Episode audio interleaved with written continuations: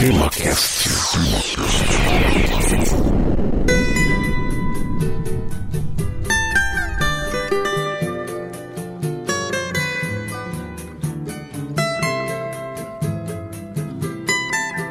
Muito bem, meus amigos, está começando mais um TemaCast. Aqui é Francisco Seixas e participaram desse episódio o Igor Alcântara. Meu nome é Alcântara, Igor Alcântara. Pois é, e, e o nosso amigo Jorge Virgílio. Olá, ouvintes, é um prazer estar aqui com vocês de novo. É isso aí. Bom, esse aqui é o TemaCast número 57 e o assunto escolhido para hoje falará sobre a criação do Serviço Secreto Brasileiro. Essa será mais uma trilogia que faremos, como já fizemos com os Beatles e a Guerra do Paraguai. Nós gostaríamos de dar um recadinho para os nossos ouvintes, que é o seguinte. Desde a segunda quinzena de fevereiro de 2017, o TemaCast fechou uma parceria e está sendo reproduzido pela RBG, que é uma rádio web estabelecida em Londres, na Inglaterra, e ouvida no mundo todo em mais de 60 países. Exatamente. A RBG é a primeira estação de rádio pela internet, né, Web Radio Station, para brasileiros que residem fora do Brasil. Mas é claro, né, que ela é interessante não apenas para brasileiros que, como eu, moram no exterior. Se você conhece pessoas que moram fora do Brasil ou pensa em se mudar um dia, a rádio RBG também é para você. A RBG transmite por streaming e on demand para celulares, tablets e computadores através do aplicativo gratuito para iOS e Android, também por Facebook e na sua website.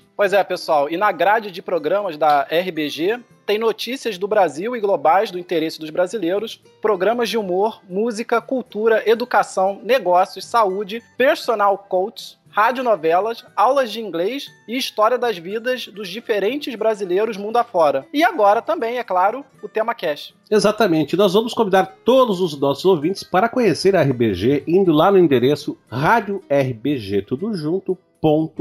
Aliás, nós vamos fazer o seguinte, a gente vai tocar a vinhetinha deles agora para vocês conhecerem.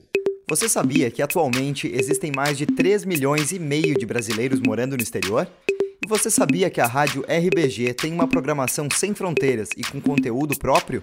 Acesse radiorBG.com ou baixe nosso aplicativo no seu celular e tablet.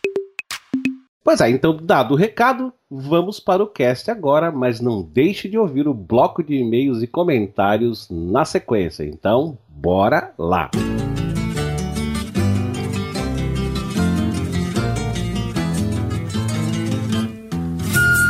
Muito bem, pessoal. A gente vai começar então a falar desse assunto e vamos dizer o seguinte: nessa primeira parte a gente vai abordar desde Washington Luiz até Jango, até João Goulart. Então vamos lá. Desde o fim do Império e a proclamação da República em 15 de novembro de 1889 até o final da Primeira República Brasileira, ou República Velha, em outubro de 1930, o mundo havia passado por enormes transformações. As novas tecnologias, como o telefone, o rádio, o motor a explosão e o avião, encurtavam distâncias e faziam avançar o processo de industrialização iniciado na Inglaterra do século XVIII para os quatro cantos do mundo. O PIB mundial crescia exponencialmente e com ele a desigualdade. A humanidade, que até então tinha sido absolutamente rural, migrava em revoadas para as cidades em busca de melhores condições de vida, já que a maquinização e a globalização haviam tornado ociosa grande parte da mão de obra disponível no campo. O crescimento desordenado das cidades, que inchavam e se tornavam imensas metrópoles, fazia surgir também enormes subúrbios onde os trabalhadores viviam em péssimas condições de higiene e saúde. Os antigos camponeses e artesãos agora eram submetidos a uma estafante carga horária que podia chegar a 15 horas diárias, sem férias, sem folga e sem qualquer tipo de compensação em casos de acidente.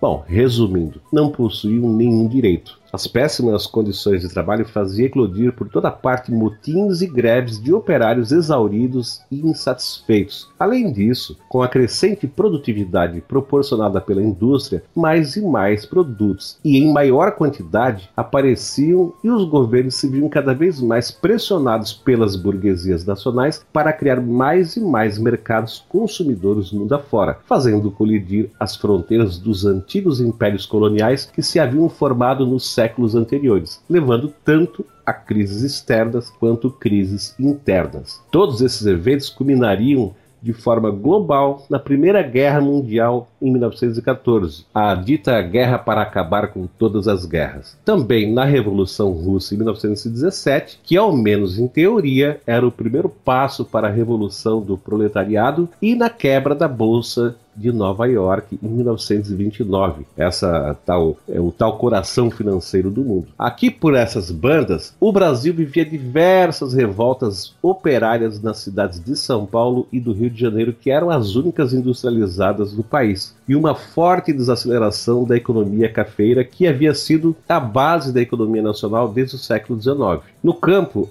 as condições miseráveis empurravam mais e mais pessoas, particularmente da região Nordeste, em decorrência da seca, para as duas maiores metrópoles nacionais, acentuando seu crescimento desordenado e aprofundando a crise urbana que caracterizou este período. Então, Francisco, como você citou, né, esse foi um período de grandes inovações né, e a velocidade das mudanças atordoava os governantes. O Brasil, principalmente, ainda mal havia conseguido absorver as inovações do século XIX e tentava, né, a duras penas, introduzir as inovações do novo século que se iniciava. Quando Washington Luiz assumiu né, o cargo de presidente do Brasil, em 1926, países como Reino Unido, Alemanha, Itália, Estados Unidos, Rússia, entre outros, já haviam instituído serviços secretos para espionar líderes grevistas, opositores políticos e obter informações estratégicas sobre as atividades de governos rivais. O Brasil, entretanto, ainda não contava né, com um serviço de inteligência. O Arthur Bernardes, por exemplo, que havia precedido Washington Luiz como presidente do Brasil, não sabendo lidar muito bem com essa questão operária, né, que era uma questão nova para o país, ele, ele havia modificado a Constituição Federal e governado sob estado de sítio o país, né, tendo fechado todos os jornais e chegando mesmo a bombardear bombardear São Paulo como forma de retaliação aos movimentos grevistas, né? Aliás, esse, esse bombardeio de São Paulo é um evento pouco lembrado, né? Tanto que ficou conhecido como Revolução Esquecida, né? O pessoal acabou lembrando mais da Revolução Constitucionalista, então essa pendenga aí do, do Arthur Bernardes com São Paulo acabou não ficando muito marcado na história. Mas enfim, então estando no governo né, mal informado, o Washington Luiz penava para combater as rebeliões que eclodiam no interior do país. Em particular, aquela comandada por um ex-capitão do exército brasileiro, um tal de Luiz Carlos Prestes, né? Que eu acredito que a maioria dos ouvintes já deve ter ouvido falar dele, da coluna Prestes, etc. Com cerca de 1.500 seguidores, né, a coluna Prestes, né, como ficou conhecida,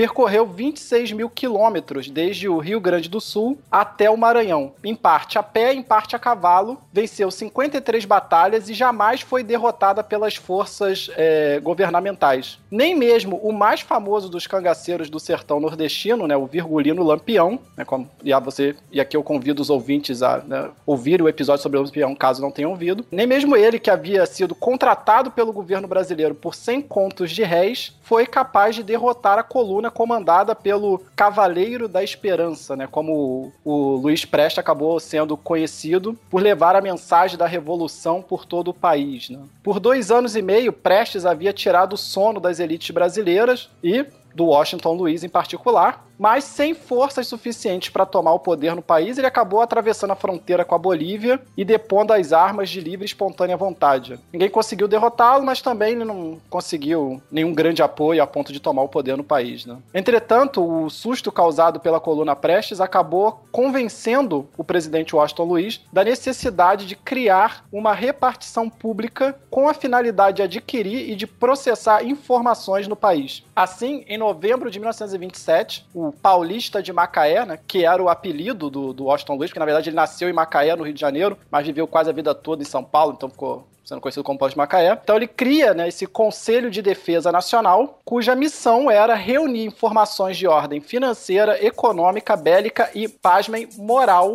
em defesa da pátria.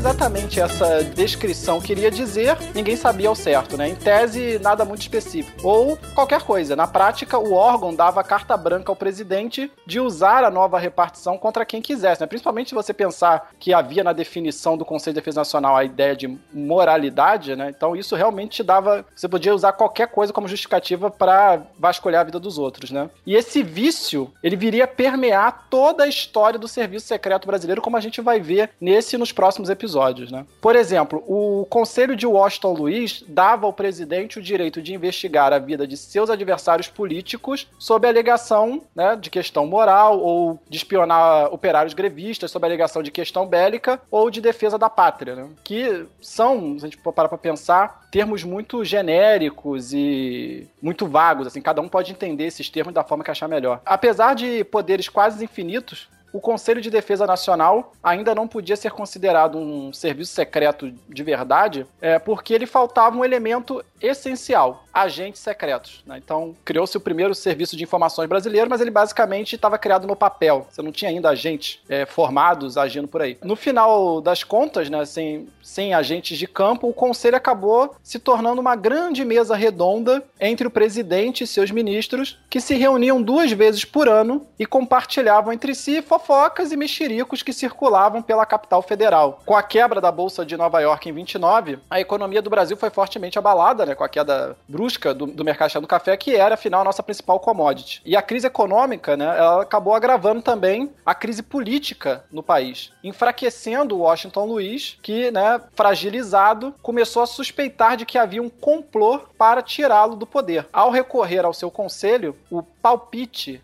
dado pelos ministros e pelas autoridades militares que né, estavam ali presentes, era de que uma rebelião ocorreria em Itararé, do estado de São Paulo, com o objetivo de, né, de depô-lo e instituir um novo governo. Assim, o Washington Luiz ele envia 6 mil homens a Itararé, armados com o que havia de mais moderno no exército brasileiro, disposto a dar a vida para impedir uma eventual rebelião e defender a causa legalista, né? E aí você vê que realmente, não sei quem foi que deu esse palpite, mas é, deve ter ouvido num boteco qualquer antes de entrar na reunião. Mas, né, como a gente sabe, isso não acabou dando certo, né, não, Francisco? Não, cara, não deu certo, não. Quando a rebelião se iniciou em 3 de outubro de 1930, ela eclodiu não em Itararé, como acreditava ou como foi dito por Washington Luiz, mas sim a mais de mil quilômetros de distância dali, em Porto Alegre, capital do Rio Grande do Sul. Dado a esse desastre estratégico, 21 dias depois, os rebeldes comandados por Getúlio Vargas já estavam confortavelmente instalados no Palácio da Guanabara, no Rio de Janeiro, tentando convencer o presidente deposto a deixar o seu gabinete no segundo andar, onde ele havia se trancado. Foi necessário convocar o cardeal Dom Sebastião Leme até o Palácio Guanabara para que ele convencesse o ex-presidente a entregar-se. Assim, o presidente que havia criado o primeiro serviço de informação do país acabou sendo o último a saber de sua deposição e foi destituído 21 dias antes de terminar seu mandato, e o presidente eleito, Júlio Press, que era seu sucessor, nunca assumiu o cargo.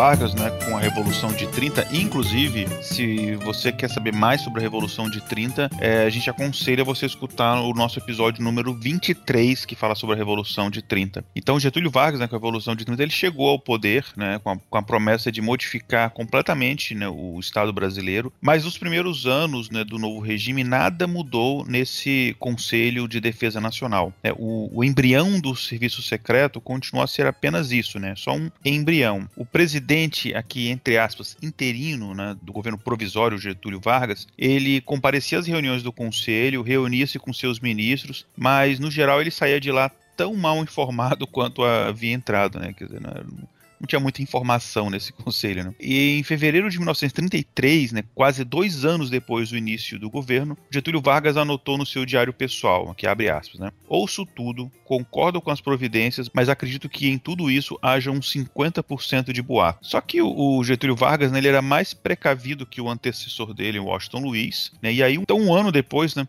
do desabafo é, dele sobre a nulidade do Conselho de Defesa Nacional, né? Portanto, em 1934, ele tomou várias medidas com o objetivo de profissionalizar né, o Conselho de Defesa Nacional. Em primeiro lugar, ele, ele acabou dotando o Conselho de uma assessoria técnica que tinha a incumbência de estudar com antecedência os temas a serem debatidos pelo presidente e seu ministério. E as demais autoridades. Né? A assessoria era uma equipe pequena, composta pelo consultor-geral da República, pelo secretário-geral do Ministério das Relações Exteriores e por quatro funcionários da mais elevada categoria, né, aqui entre aspas, dos Ministérios da Justiça, da Fazenda, do Trabalho e da Aviação e Obras Públicas. Eventualmente, né, outros funcionários também poderiam ser requisitados pela assessoria. Né? Uh, também o Getúlio Vargas espalhou tentáculos né, desse conselho por todos os ministérios civis, que então né, eles passaram a contar com um escritório chamados sessões de defesa nacional. E a finalidade desses escritórios,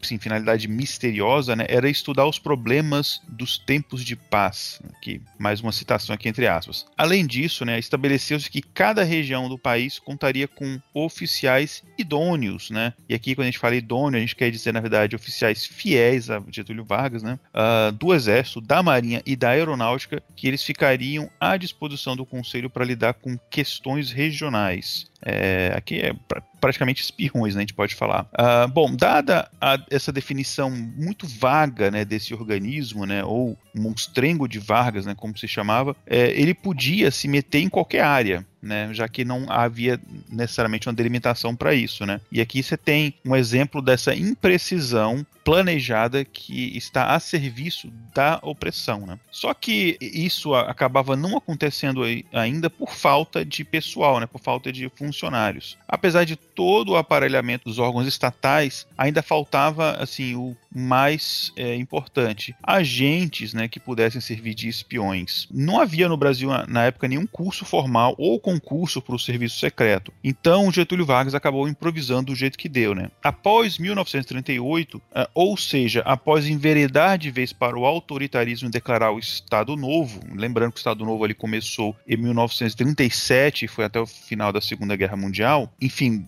depois disso, né, quando o, Getúlio Vargas se colocou como presidente perpétuo do Brasil, né, inclusive me lembra, me lembra algum amigo nosso lá da Guerra do Paraguai, enfim. Francisco Solano Lopes e o pai dele, né, que era tudo pois perpétuo. Pois é, no, nosso, nosso chegado, é. Enfim, e aí ele acabou, né, governando sem os incômodos aqui, né, de um, de um congresso. É, o Getúlio Vargas converteu, assim, aos poucos né, e progressivamente a polícia do Distrito Federal, que era comandada por Felinto Miller, que era, inclusive, notório admirador do nazifascismo europeu, uh, e o Ministério da Guerra, que era comandado pelo Eurico Gaspar Dutra, em braços clandestinos do Conselho de Defesa Nacional. Bom, em teoria, né, o fortalecimento do serviço secreto ele tinha como objetivo caçar espiões nazistas que estavam porventura instalados no Rio de Janeiro durante a Segunda Guerra Mundial. Na teoria, porque na prática, né, o Dutra e o Miller eles estavam mais interessados num outro inimigo. Né? Os, ah, os boletins secretos de informação que eram enviados ao Vargas nesse período falavam né,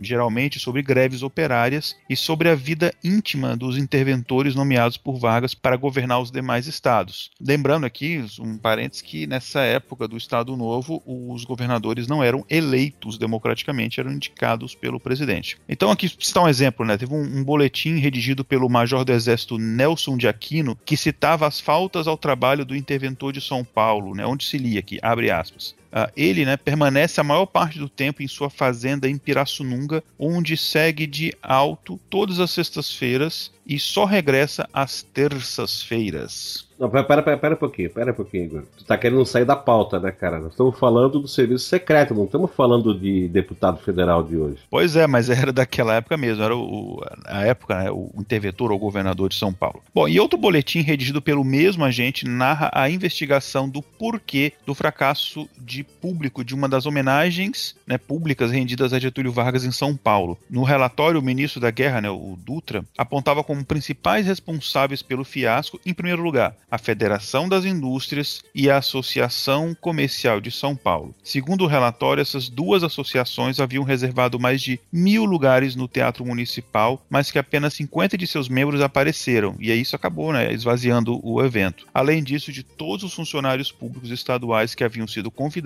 apenas 6% haviam comparecido ao teatro. E, por último, dos 150 representantes de sindicatos paulistas convidados, apenas seis compareceram. Esses relatórios revelam que desde a sua gênese, o principal inimigo que o serviço secreto brasileiro visava combater era o próprio povo. Olha só. E em outubro de 1945, um mês depois do fim da Segunda Guerra Mundial, Getúlio Vargas acaba sendo derrubado por um golpe militar apoiado, veja só aí vocês, pelo próprio chefe do Conselho Nacional de Defesa de Vargas, o ministro da Guerra, Eurico Gaspar Dutra, né? sendo substituído pelo então presidente do Superior Tribunal Federal, José Linhares, que se torna então presidente do Brasil pelos próximos uh, três meses, até que um novo presidente é eleito.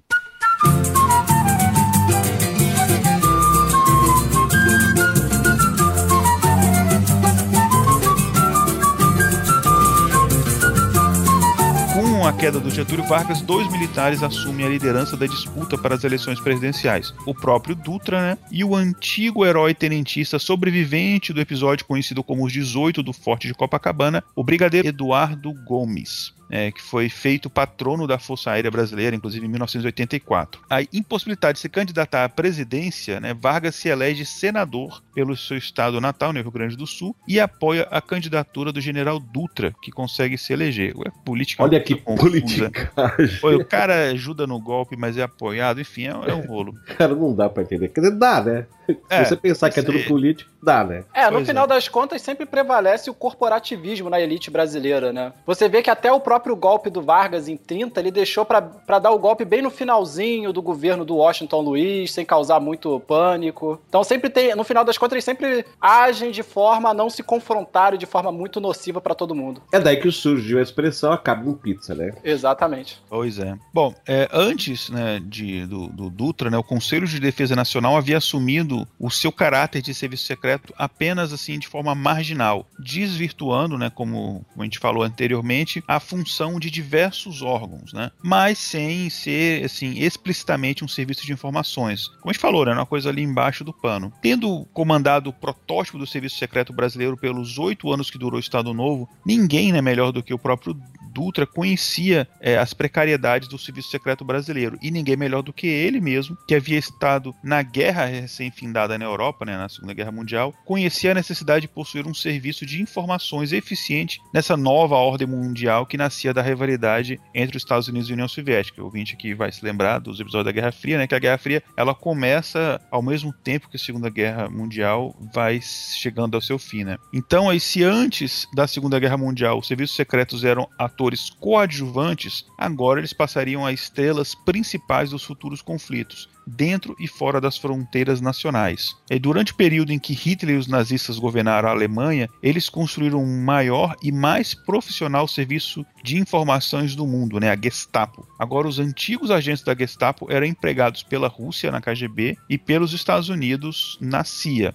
Isso antes, né, não só na CIA, também como no, nos precursores da CIA. É, só um parênteses aqui, a CIA ela, ela se originou ali da, da invasão da Baía dos, dos, Porcos lá em Cuba em 64. E aí, né, para aparelhar seus estados e treinar seus próprios espiões com, para combater o novo conflito, né, que, que se avizinhava, né, que estava ali no horizonte entre o chamado bloco capitalista, né, e o bloco socialista. Em outras palavras, entre os países que faziam parte ali da OTAN, né, da, do, da organização do Tratado Atlântico Norte, e os países uh, do outro lado, né, do, do, do, Tratado de Varsóvia. Bom, esses dois blocos, né, eles disputavam basicamente o chamado terceiro mundo aqui entre aspas, né, quer dizer, a gente, né, e eles uh, aproveitando-se ali então do vácuo de poder deixado por essas duas potências que procuravam reorganizar suas forças ali no final da década de 40, o presidente Dutra também começou a se mexer e aí em 6 de setembro de 19 1946, instituiu o Serviço Federal de Informações e Contras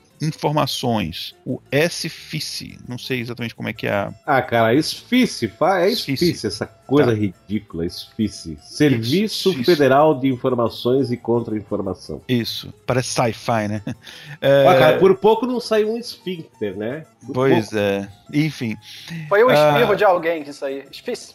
SFICE. Quase que eu faço propaganda por um curso de inglês e espanhol ruim. Enfim, de acordo com o, um decreto que instituía esse organismo, né, ele seria um órgão civil, mas estaria sob a tutela dos militares. Enfim, isso é uma coisa bizarra, né? uma, uma esquizofrenia que é bem típica de países autoritários como o Brasil, né? E isso acontecia, né, porque o SFICE ficaria subordinado ao Conselho de Segurança Nacional, né, que era o novo nome do Conselho de Defesa Nacional, cuja direção permanecia sob o comando dos militares. E aí o segundo decreto do Dutra, né, o objetivo do SFICE era tratar das informações no Brasil, definição que ainda era mais sucinta e mais ainda vaga do que a dos órgãos que antecederam o SFICE. O SFICE deveria levantar então informações e preparar o Brasil para uma futura guerra. Lembrando né, que o mundo aqui vivia a expectativa já de uma terceira guerra mundial entre os blocos capitalista e comunista. Né? Entretanto, né, sem a bomba atômica no Brasil e sem o um inimigo claro lá fora, os militares acabariam voltando o seu monstro, né, Frankenstein, para dentro do próprio país, para o velho inimigo interno que deveria ser controlado e combatido, ou seja, nós, meu amigo, o povo.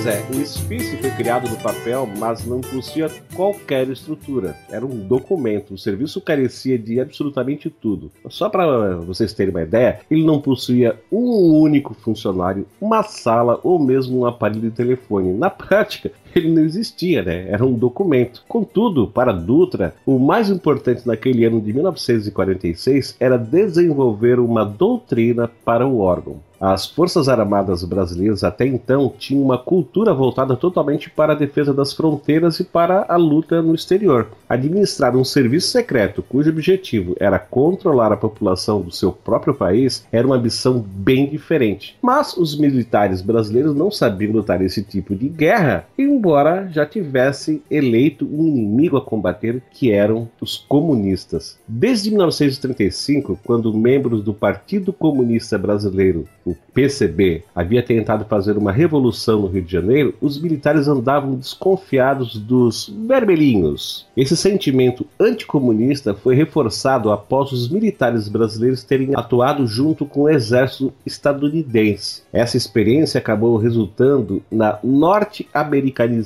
do exército brasileiro, que até então tinha tido como principal referência a escola militar francesa. Essa aproximação da oficialidade brasileira da escola militar estadunidense acabou transmitindo a fobia yankee pelo comunismo. Mas uh, não só os militares temiam os comunistas, as antigas oligarquias políticas viam aterrorizadas o crescimento do partido, já que a cada eleição que disputava ocupava mais e mais cargos no Congresso. O PCB, o, o Partido Comunista Brasileiro, que foi fundado em 1922, e ele só pôde atuar na legalidade em três ocasiões específicas. Durante três meses em 1922, durante sete meses em 1927 e entre 1945 e 1947. Nessa última fase, antes da ditadura militar, o partido saltou de 5 mil filiados em 1922 para 180 mil filiados 1946. Ou seja, em 24 anos, ele aumentou um monte aí o número de seus filiados, sendo o partido, portanto, mais votado no Distrito Federal, que na época era o Rio de Janeiro, conquistando 36% das cadeiras na Câmara de Vereadores do Distrito Federal, sendo assim a maior bancada. Na Assembleia Constituinte de 1946, o PCB possui uma bancada com 14 deputados, entre eles o Maringuela, que era o futuro inimigo número um do regime militar, e antigo desafeto do Miller, notório caçador de comunistas do Estado Novo, além de um senador, Luiz Carlos Prestes, que após ter deixado o país depois dos eventos conhecidos como Coluna Press, havia se convertido às teorias marxistas, tornando-se a figura mais proeminente do PCB, alegando que o PCB era uma sigla estrangeira, ou seja, uma extensão do Partido Comunista Russo. O Tribunal Superior Eleitoral, o TSE, cancelou o registro do partido, jogando por décadas na ilegalidade. Com o sucesso da revolução comandada pelo timoneiro chinês Mao Tse-tung, a China aderiu aderiria em 49, 1949 ao movimento comunista abolindo a propriedade privada sobre terras, fábricas, minas e tudo mais que fosse considerado meio de produção no solo chinês. Atemorizados que a maré vermelha atingisse também a América Latina, os Estados Unidos começaram então a investir pesado na doutrinação de militares latino-americanos, sobretudo o Brasil, que era um país que tinha uma hegemonia né,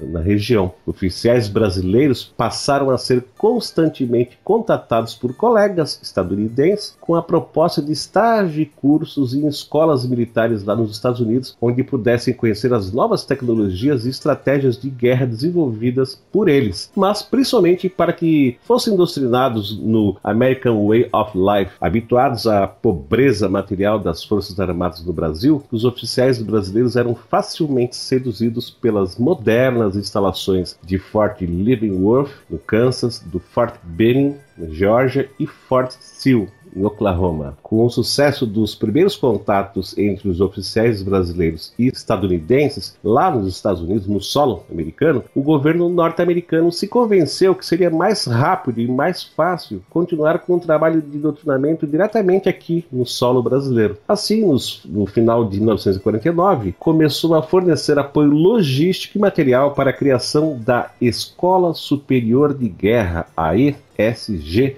no Rio de Janeiro, que era uma academia militar de alto nível nos moldes do National War College estadunidense. A ESG Escola Superior de Guerra, seria o útero do moderno serviço secreto brasileiro. Dos quatro cursos ministrados pela escola, e que, olha só, tinha status de nível superior e durava um ano só, um deles era unicamente dedicado ao serviço de informações. Durante mais de 10 anos, uma equipe militar dos Estados Unidos ficou alojada no Rio de Janeiro, na Praia Vermelha, na Fortaleza de São João, que é sede da ESG até os dias atuais. E por 20 anos, ao menos um oficial norte-americano monitorava a formação dos alunos brasileiros. Nele, até o início dos anos 1970, formou-se a nata do futuro Serviço Nacional de Informações, que foi o SNI. A, entre aspas, filha dos americanos, como a ESG era descrita, possuía dogmas paranoicos em relação à chamada, entre aspas, ameaça comunista, e foi a instituição que mais se empenhou para implementar um serviço secreto secreto no país. Lá possuíam recursos até então inexistentes nas academias militares brasileiras, como o combate ao comunismo e a guerra interna. Nos manuais da ESG sobre doutrinação de segurança nacional, a população brasileira era descrita como, entre aspas, potencial inimigo da pátria, visto que a guerra contra o comunismo internacional não era uma guerra declarada, mas uma guerra silenciosa, já que os revolucionários recrutavam seus agentes no seio da população. Sendo assim, então, né, se o pessoal é recrutado no meio do povo, então o povo é inimigo. Dizia ainda que para atingir a meta do aspas desenvolvimento nacional fecha aspas e para projetar o Brasil como uma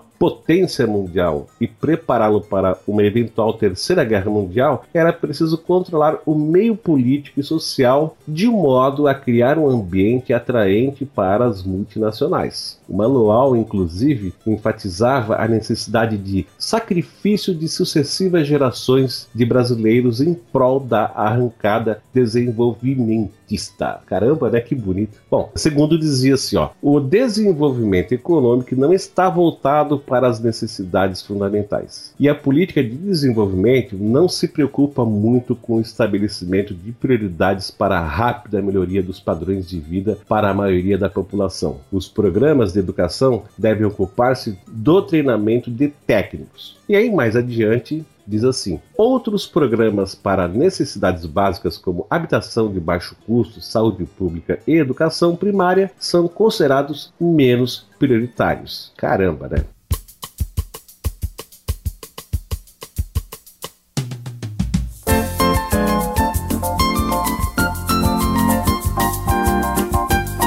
Em 1950, Getúlio Vargas se candidata e assume agora sim, pelas vias democráticas, né, é, como presidente do Brasil. Entretanto, a enorme pressão midiática sobre supostos escândalos de corrupção ligados à família Vargas e de setores militares após a tentativa de assassinato do jornalista carioca Carlos Lacerda, que inclusive resultou na morte do major aviador Rubens Vaz, acabou culminando no suicídio de Vargas no Palácio do Catete em 24 de de agosto de 1954. A instabilidade política que se seguiu levou à substituição de nada menos do que três presidentes da República num período de apenas um ano. Em 1955, oficiais brasileiros já produziam seus próprios manuais sobre informações e guerra interna e começavam a planejar a tomada definitiva dos meios sociais e políticos em nome da Revolução Desenvolvimentista. Para os militares, o governo civil havia se tornado apenas um obstáculo na sua cruzada anticomunista e na projeção do Brasil como uma potência mundial aos moldes dos Estados Unidos. Não deixa de ser curioso perceber como os Estados Unidos perderam até certo ponto o controle de sua criação, tendo implementado a Escola Superior de Guerra no Rio de Janeiro com o objetivo de aliciar o Brasil para o entre aspas, mundo livre, com ou sem consentimento de sua população, o que na prática significava tornar o Brasil uma área de influência das multinacionais norte-americanas, os planos norte-americanos acabariam sendo em parte frustrados pela megalomania dos militares brasileiros. Quer dizer, eles não contaram com essa parte, né? Se por um lado eles mais do que ninguém aderiram à paranoia anticomunista, por outro, o desejo de tornar-se uma potência mundial capaz de rivalizar com o próprios Estados Unidos fez com que o futuro regime militar investisse nas gigantes nacionais, fechando as portas do Brasil para as multinacionais estrangeiras e apostando na nacionalização das riquezas e dos meios de produção brasileiros. De modo curioso, o regime militar se assemelhava a uma versão verde-oliva do regime stalinista, que esperava criar uma variante nacional de tudo que havia no primeiro mundo, por exemplo, carros, computadores, bomba atômica, satélites, eletrodomésticos, etc, etc. Em mais de 20 anos de ditadura militar, o Brasil criou empresas estatais com o objetivo de produzir tudo e qualquer coisa, desde tampa de canetas até foguete. Ou seja, os militares esperavam desenvolver o Brasil na marra, na força, de modo não muito diferente da China comunista de Mao Tse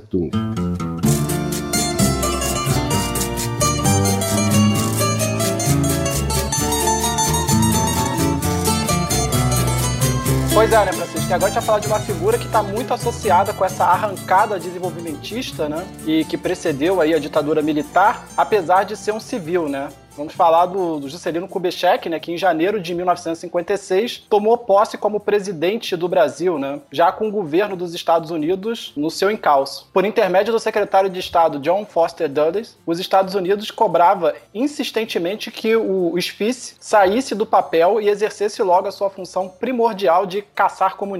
Em seus discursos no, no Rio de Janeiro, né, o secretário Dulles não cansava de lembrar que antes da Segunda Guerra Mundial, o número de pessoas vivendo sob o comunismo era de 200 milhões e que agora, em 1956, esse número aproximava-se da perigosa cifra de um bilhão. Bom, basicamente foi a China que entrou aí, né? O avanço comunista era chamado nessa época de efeito dominó. E o Brasil era uma peça que podia arrastar todos os demais países latino-americanos, né? Como o Francisco citou anteriormente, o Brasil ele tem uma, ele serve de, de, de referência para muitos países na América Latina. A exigência dos Estados Unidos de que o governo brasileiro colocasse em prática os FIS colocava o Juscelino Kubitschek numa situação complicada, pois sua candidatura devia seu sucesso em grande parte ao apoio dado pelo PCB, né, o Partido Comunista Brasileiro. Lembrando que o Juscelino elegeu-se por maioria simples, com pouco mais de 35% dos votos válidos. Né? Naquela época você não tinha que ter uma grande maioria para ganhar, bastava você ser, ter mais do que os outros candidatos. É, banido, o PCB né, havia visto nesses discursos nacionalistas do JK a defesa de políticas anti-imperialistas. Né? Agora eleito, no entanto, o, o, novo presidente se via pressionado entre trair os aliados de campanha, né,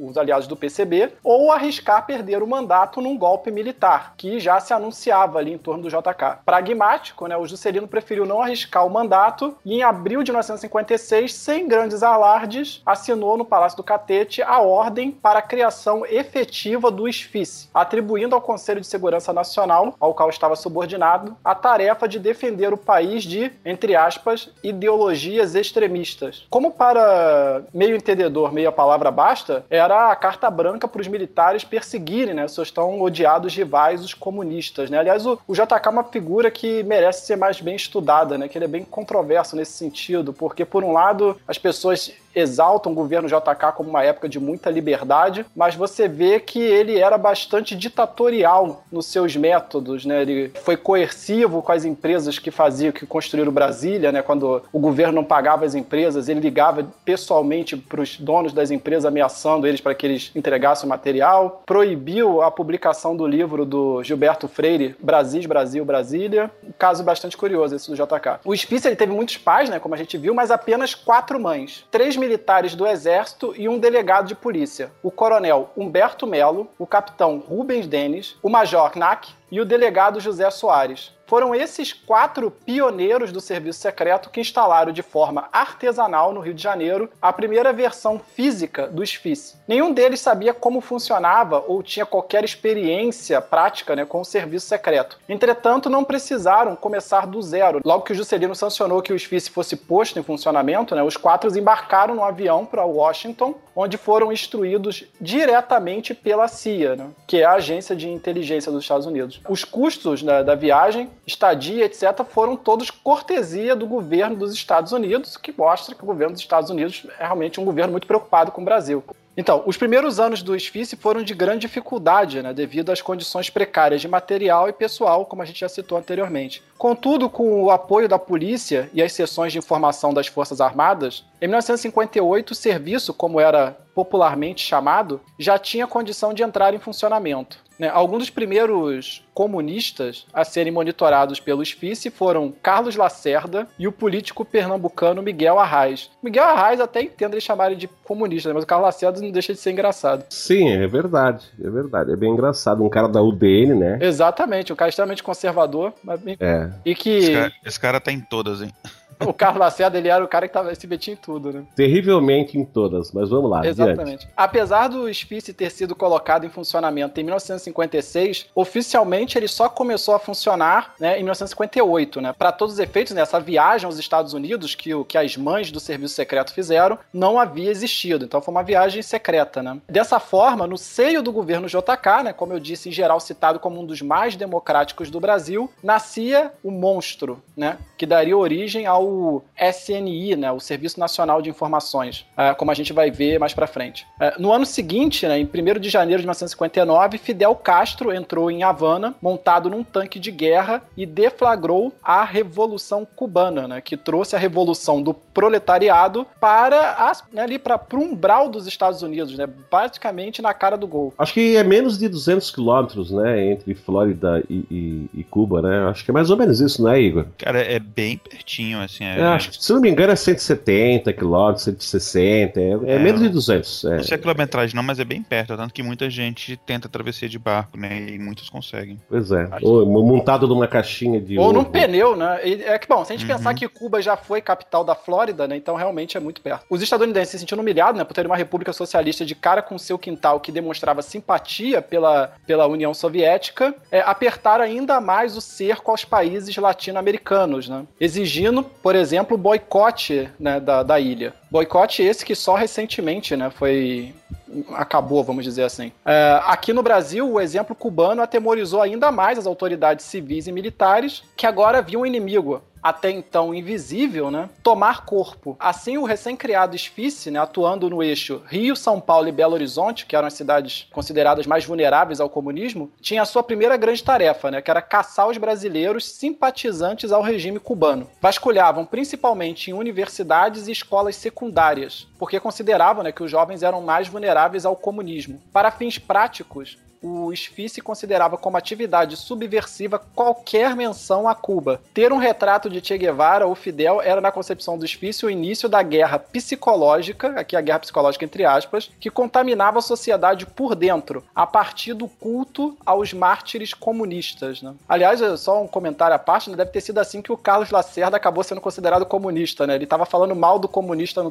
do comunismo no telefone, alguém ouviu a palavra Cuba E ele falou, comunista. De repente ele ia falar Cubatão, né? Exatamente. Exemplo, é, a qualquer menção à palavra Cuba, era, você já era comunista, né? Pois é, deve ter sido isso. É. O afã do, dos agentes da, da SFICE, né, para encontrar os comunistas era tão grande que boa parte dos relatórios que produziam não tinham qualquer lógica, né? É, já que eles pareciam encontrar comunistas em todas as partes, como eu falei, diluindo informações verdadeiras. Afinal, é, havia efetivamente agentes comunistas no Brasil, isso é um fato. Mas é, é, é, as informações, digamos assim, que seriam úteis, acabavam se perdendo nesse mar de informações falaciosas, né? O cara ia na padaria, via um cara com um cachorro com um lenço vermelho no pescoço e falava: Esse cara é comunista, persigam ele. É, a gente vai falar em algum momento desse episódio dos próximos, a gente vai acabar falando disso, mas assim, só pra, porque tem muito a ver com esse contexto, com esse momento, assim, eles, eles colhiam informações, eles tinham até uma certa, vou dizer assim, capacidade de colher informações, mas faltava o outro lado que é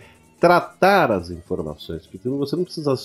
A coisa não se resume em coletar informações, você tem que tratar essas informações. Né? Ah, com certeza. Inclusive, né, fazer até uma recomendação aqui para quem gosta dessa coisa de espionagem. O Tom Clancy é um ótimo autor sobre isso e ele, ele foca muito nisso, né? De que, na verdade, o analista de informação é a peça mais importante desses serviços.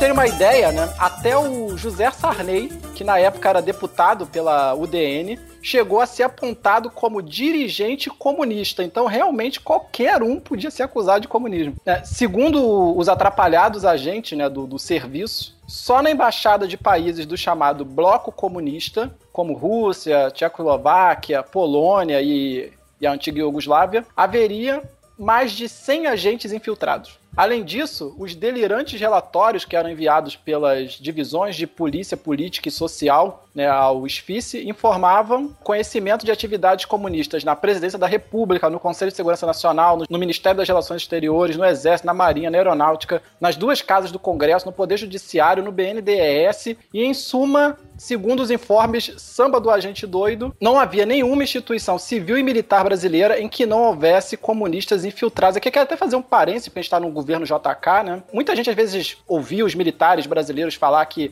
era preciso mudar a capital federal porque ela era insegura, etc. Quando eles falavam insegura, eles não estavam se referindo muito a um suposto ataque de algum país, sei lá, ou dos Estados Unidos ou da União Soviética. Essa não era a grande preocupação deles. Quando eles diziam que o Rio de Janeiro era inseguro, é porque eles consideravam que o Rio estava tomado de comunista, que tinha comunista até no bueiro. Então eles queriam levar a capital para um lugar que ficasse longe desse triângulo comunista formado por Rio, São Paulo e Belo Horizonte. Exatamente, é isso aí. É. Enquanto o SPI se inflava né, com essa enxurrada enxurrada de denúncias, o PCB seguia dividido num emaranhado de tendências, né? Todas controladas com mão de ferro pelo Luiz Carlos Prestes, que acabou se tornando proprietário do partido. É, no final do, dos anos 1950, Prestes defendia que o partido não tentasse uma revolução armada, mas propusesse mudanças dentro da ordem vigente. Motivo pelo qual né, ele decidiu apoiar o JK, esperando alguma abertura no, no governo JK para as reformas comunistas, como por exemplo a reforma reforma agrária. Apesar de na teoria o PCB estar banido, as posições brandas de Prestes faziam com que as atividades políticas do partido fossem toleradas, colocando numa situação de semi-clandestinidade. Né? Tava,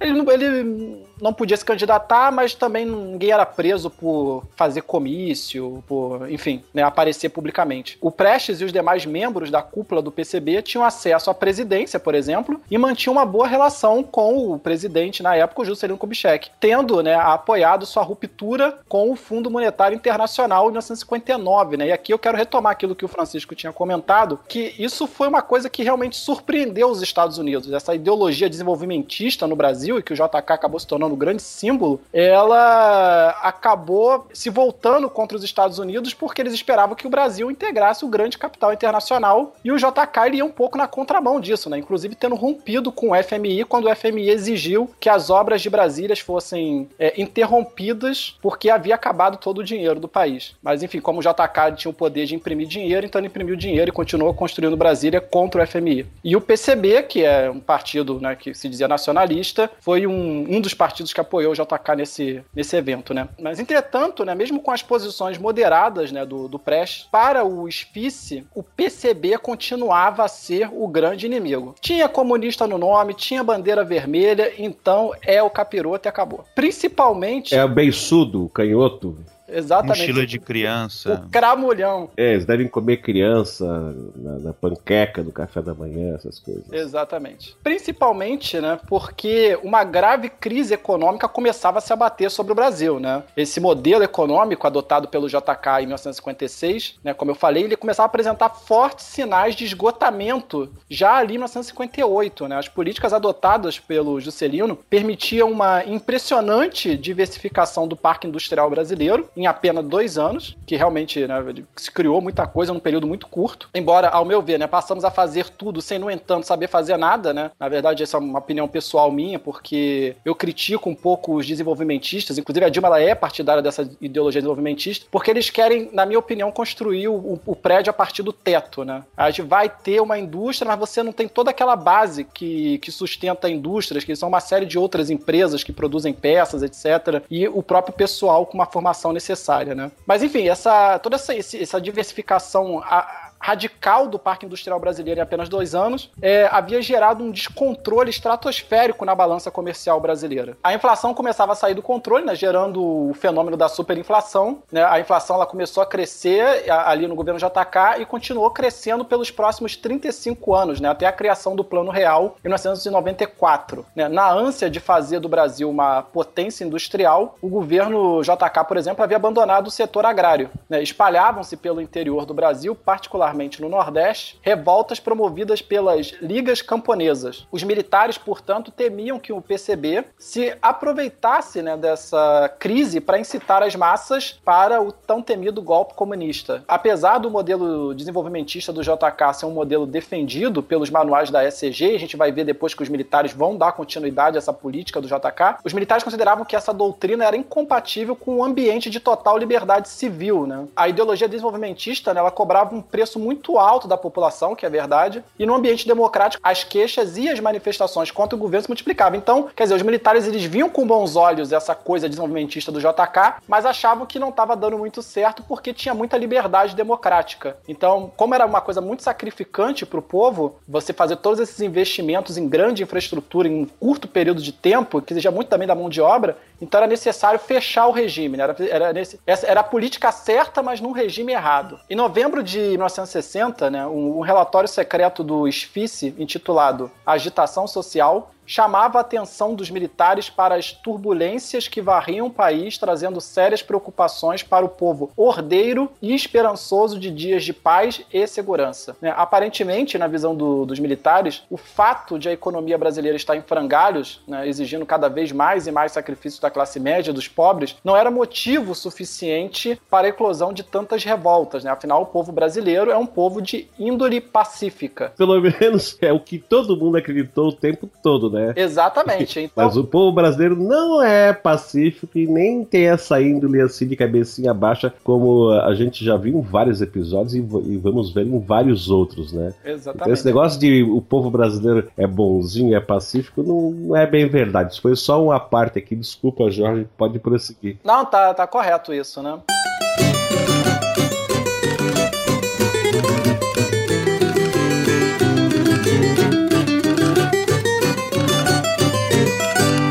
Enfim, então se esse povo pacífico, né, como se acredita, estava se revoltando, eram os comunistas, né, que estavam os incitando né, a fazer isso. Pelo menos era o que o, os agentes do SFICE diziam, né. Uma greve, né, de motoristas de ônibus no Rio de Janeiro em 1960 foi classificada pelo SFICE como absolutamente absurda, provando que as agitações pré-revolucionárias já estavam sendo colocadas em marchas pelo PCB. Inclusive, até vou convidar os ouvintes a procurarem esses manuais, você encontra encontra algumas coisas na internet e é muito legal você ler o, o que, que eles escrevem, porque é uma coisa altamente paranoica, né? Tudo é revolução, tudo são agitações pré-revolucionárias, né? Parece aquelas pessoas que estão tentando prever o fim do mundo. No relatório sobre as agitações sociais o Spice tentava provar sua teoria conspiratória fazendo o levantamento de greves e revoltas ocorridas em 14 estados e no novo Distrito Federal, tentando demonstrar que todas essas paralisações estavam de algum modo relacionadas.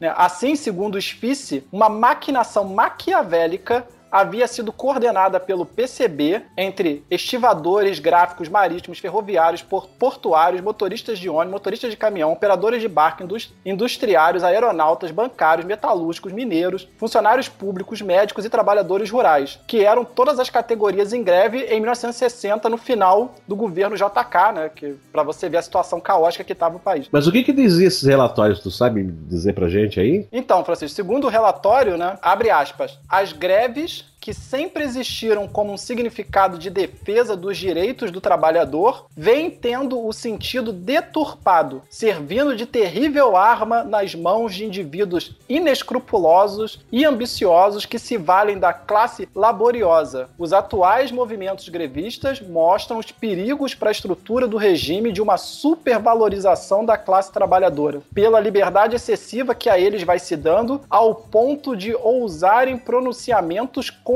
atos do presidente da República e do egrégio Supremo Tribunal Federal. Ou seja, um absurdo os brasileiros estarem criticando o presidente da República e esse, essa entidade sem máculas que é o Supremo Tribunal Federal. Né? O relatório constava ainda que a situação era agravada pelo fato de as autoridades estaduais serem permissivas com as greves. Na ótica do serviço, nada agravava mais os problemas sociais do que atender as reivindicações salariais dos grevistas. Né? Num relatório sobre a revolta dos candangos né, de 1959, que inclusive eu citei lá no episódio sobre a Ceilândia, na qual os operários de Brasília se rebelaram contra as condições de quase escravidão em que trabalhavam no Distrito Federal, tendo muitos sido assassinados pela Guarda Especial de Brasília, né, que era a polícia que chefiava ali as obras, o Spice faz a seguinte reclamação, abre aspas, até os candangos de Brasília passaram a agir como grupo de pressão, conseguindo mudar os níveis do salário mínimo, o que certamente acarretará sérias consequências para a economia das regiões próximas, fecha aspas. E aqui, né, um comentário, ou seja, a melhora das condições de trabalho em Brasília, após a revolta, servia de mau exemplo para os miseráveis de Goiás e Minas Gerais, né? Que tinha muitas, muitas cidades, né? Muitas comunidades pobres ali em volta, né? Que, né? Eles achavam que isso era um mau exemplo para essas populações que há tempo já haviam sido escravizadas pelos coronéis locais, né? Percebe-se, né? Então, um descontentamento generalizado dos militares com a classe política brasileira, o que prenunciava o golpe militar que viria três anos e meio mais tarde. Como eu disse, eles apostavam no desenvolvimentismo, assim como o JK, mas achavam que o regime democrático não era o correto para, um período de tantos sacrifícios da nação. Né? Para criar mecanismos de contenção comunista, o, o estabeleceu uma escala cromático-ideológica dos grevistas, que ia desde simpatizantes do comunismo até líderes absolutamente vermelhos. Achei ótima essa classificação. Não, absolutamente caiu assim como uma luva. Hein? Exatamente. é, Prestes, né, que presidia o PCB. Esse era o absolutamente. Com certeza. Esse já estava até fora da escala, Francisco. pois é. Passou a ser vigiado, é, o Prestes passou a ser vigiado dia e noite e durante as suas viagens, né, pelos agentes do SFICE. Além disso, o SFICE fez uma campanha interna no governo JK para restabelecer os atestados de ideologia para os sindicatos. Né? Esses atestados de ideologia eram fornecidos pela polícia e tinham sido criados durante o Estado Novo, em 1943 para assegurar que indivíduos que compactuavam com posições político-partidárias em desacordo com o governo Vargas não se candidatassem a cargos sindicais. Olha que maravilha, né? Contudo, em 1952, já no pós-Estado Novo, o Congresso entendeu que os tais atestados feriam o princípio de liberdade de pensamento e os baniu, né? Aliás, não sei como é que eles demoraram tanto tempo para perceber isso, né? já que o Estado Novo acabou em 46. A campanha, né, pela volta dos atestados de ideologia acabou fracassando, né, pois o, o JK, apesar de ter permitido o funcionamento do SFICE, não compactuava com a interferência em liberdades civis, que concordo mais ou menos. Eu já, já falei, o JK ele, ele era mais cara complicado. A gente vai fazer um episódio sobre o JK, eu comento mais sobre ele. Assim, se por um lado o JK defendia o direito à liberdade de expressão e de opinião, assim, realmente tinha mais liberdade de expressão e de opinião comparado com o Estado Novo, né? Não sei se isso diz grandes coisas. Por outro, né, o serviço secreto que ele mesmo havia posto em funcionamento se tornava cada dia mais fascista em seus métodos o, o, aumento né, do número de operações anticomunistas nos fins de 1950 possibilitou de toda forma ao Serviço Secreto Brasileiro a abandonar o amadorismo dos seus primeiros anos. Já em janeiro de 1960 foi publicado Glossário de Informações, o primeiro manual para espiões do serviço, que tinha por objetivo padronizar os termos e códigos usados pela chamada comunidade de informações. Por exemplo, se o chefe emitisse uma ordem para que o agente adormecido despertasse significava que ele deveria arrombar um apartamento o qual estivesse vigiando. Sangrar uma linha né, designava instalar uma escuta telefônica. Capanga era um agente para proteção pessoal do espião em fases perigosas da missão. Essa capanga, inclusive, o pessoal conhece bem. Enquanto isso, né, uma gazua podia ser tanto um pedaço de ferro para abrir fechaduras, quanto uma pessoa que dominava a arte de fazer com que as pessoas revelassem os seus segredos. E aí você entende né, que a arte era descer o pau na pessoa. Torturar o,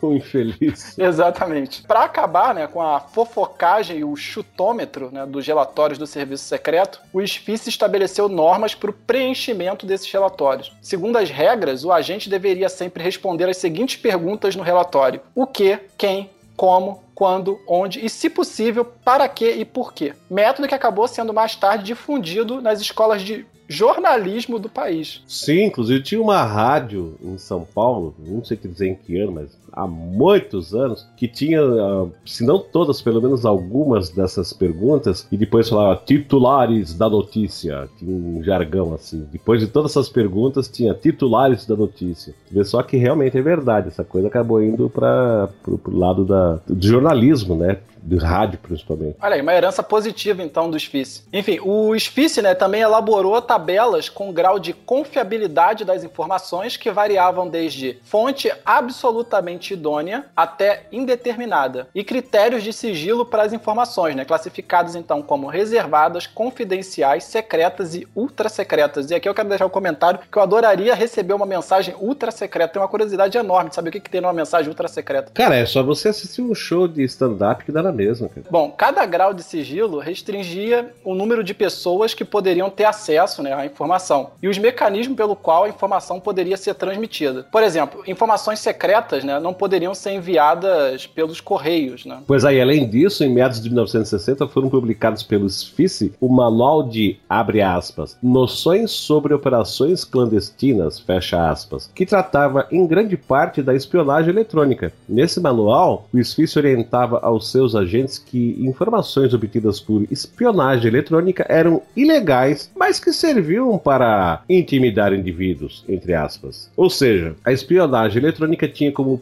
principal objetivo a boa e velha chantagem. Mas Igor, tu tá bem quietinho, mas fala um pouco sobre um cara que dizia que fazia até chover, que também tinha um ego bem pequenininho, assim, um cara bem humilde. Vai lá, cara, é contigo.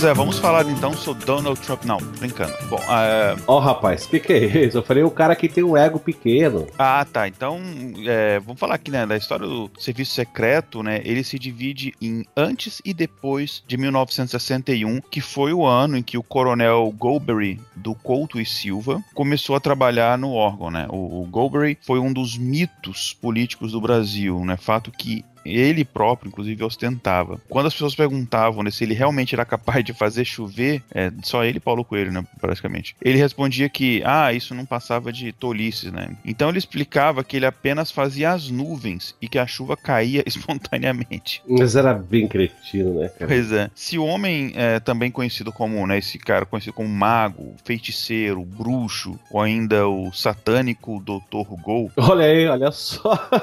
pois é, da, cara, dá um personagem de filme fantástico. Filme 007. É, então, eh, se ele era capaz ou não de fazer chover, isso nunca ficou provado, né? Enfim, mais uma coisa ele certamente conseguia fazer, né? Golpes de Estado, essa é especialidade. Bom, ele é natural da cidade de Rio Grande, no Rio Grande do Sul, né? Era uma pessoa pacata, magro, muito culto. É, ele tinha uma biblioteca de mais de 20 mil livros, né? E ele também adorava usar termos estrangeiros, como por exemplo misleading no lugar de, sei lá, ideia enganosa, ou left wing no lugar de reduto esquerdista, etc. É, enfim, não era publicitário apesar disso. Mas poderia ter sido, né, cara? Poderia ter sido um publicitário, exatamente. É. Né? O Goldberry foi o maior conspirador né, do, do, país na sua geração, né? E o principal formulador do moderno serviço secreto brasileiro. E assim como outros oficiais brasileiros né, naquela geração, né? O Goldberry se preparou para a chamada guerra interna nas academias militares dos Estados Unidos. Lembrando, né, que os Estados Unidos dava suporte aos serviços secretos de países é, do bloco capitalista, né? E mais especificamente, no caso do treinamento dele, na escola de oficiais Fort Leavenworth, lá no Kansas, onde né, ele ficou muito impressionado com o modelo de segurança dos Estados Unidos que é, apregoava uma ideologia desenvolvimentista né, como a forma mais eficaz da defesa de uma nação, uma ideia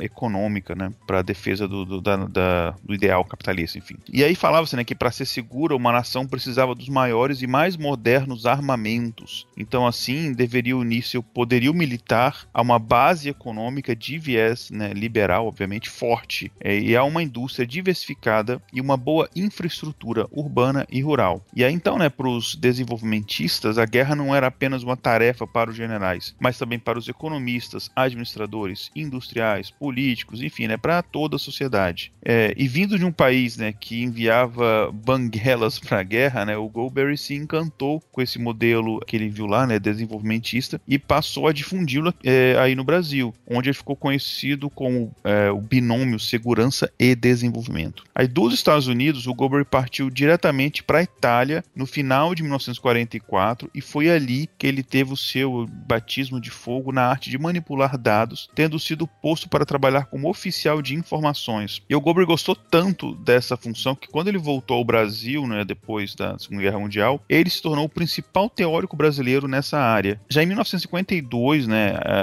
aqui já com cargo de tenente-coronel, ele é transferido para a ESG no Rio de Janeiro, onde ele aprofunda seus estudos e onde passa a integrar um grupo de jovens intelectuais militares que apelidados né, maldosamente pelos seus pares de Soborne, né? Aqui, claro, fazendo uma referência àquela tradicional universidade francesa. E foi esse grupo, né, o Soborne, que contava com alguns nomes que viriam a marcar a história do Brasil, como Humberto Castelo Branco e Ernesto Geisel, né? Que, como vocês sabem, no futuro tornariam-se generais presidentes ali no regime militar brasileiro, na né, ditadura militar, o principal formulador né, da doutrina da segurança nacional. A vocação né, de conspirador do Goebbels se iniciou durante a articulação dos coronéis do Exército Brasileiro para a deposição do Getúlio Vargas em 1954. E aí, ele, enfim, eles é, tinham um desapreço, digamos assim, principalmente é, do ministro do Trabalho de Vargas, o João Goulart, que em 54, entre outras mudanças, havia aprovado o reajuste de 100% do salário mínimo.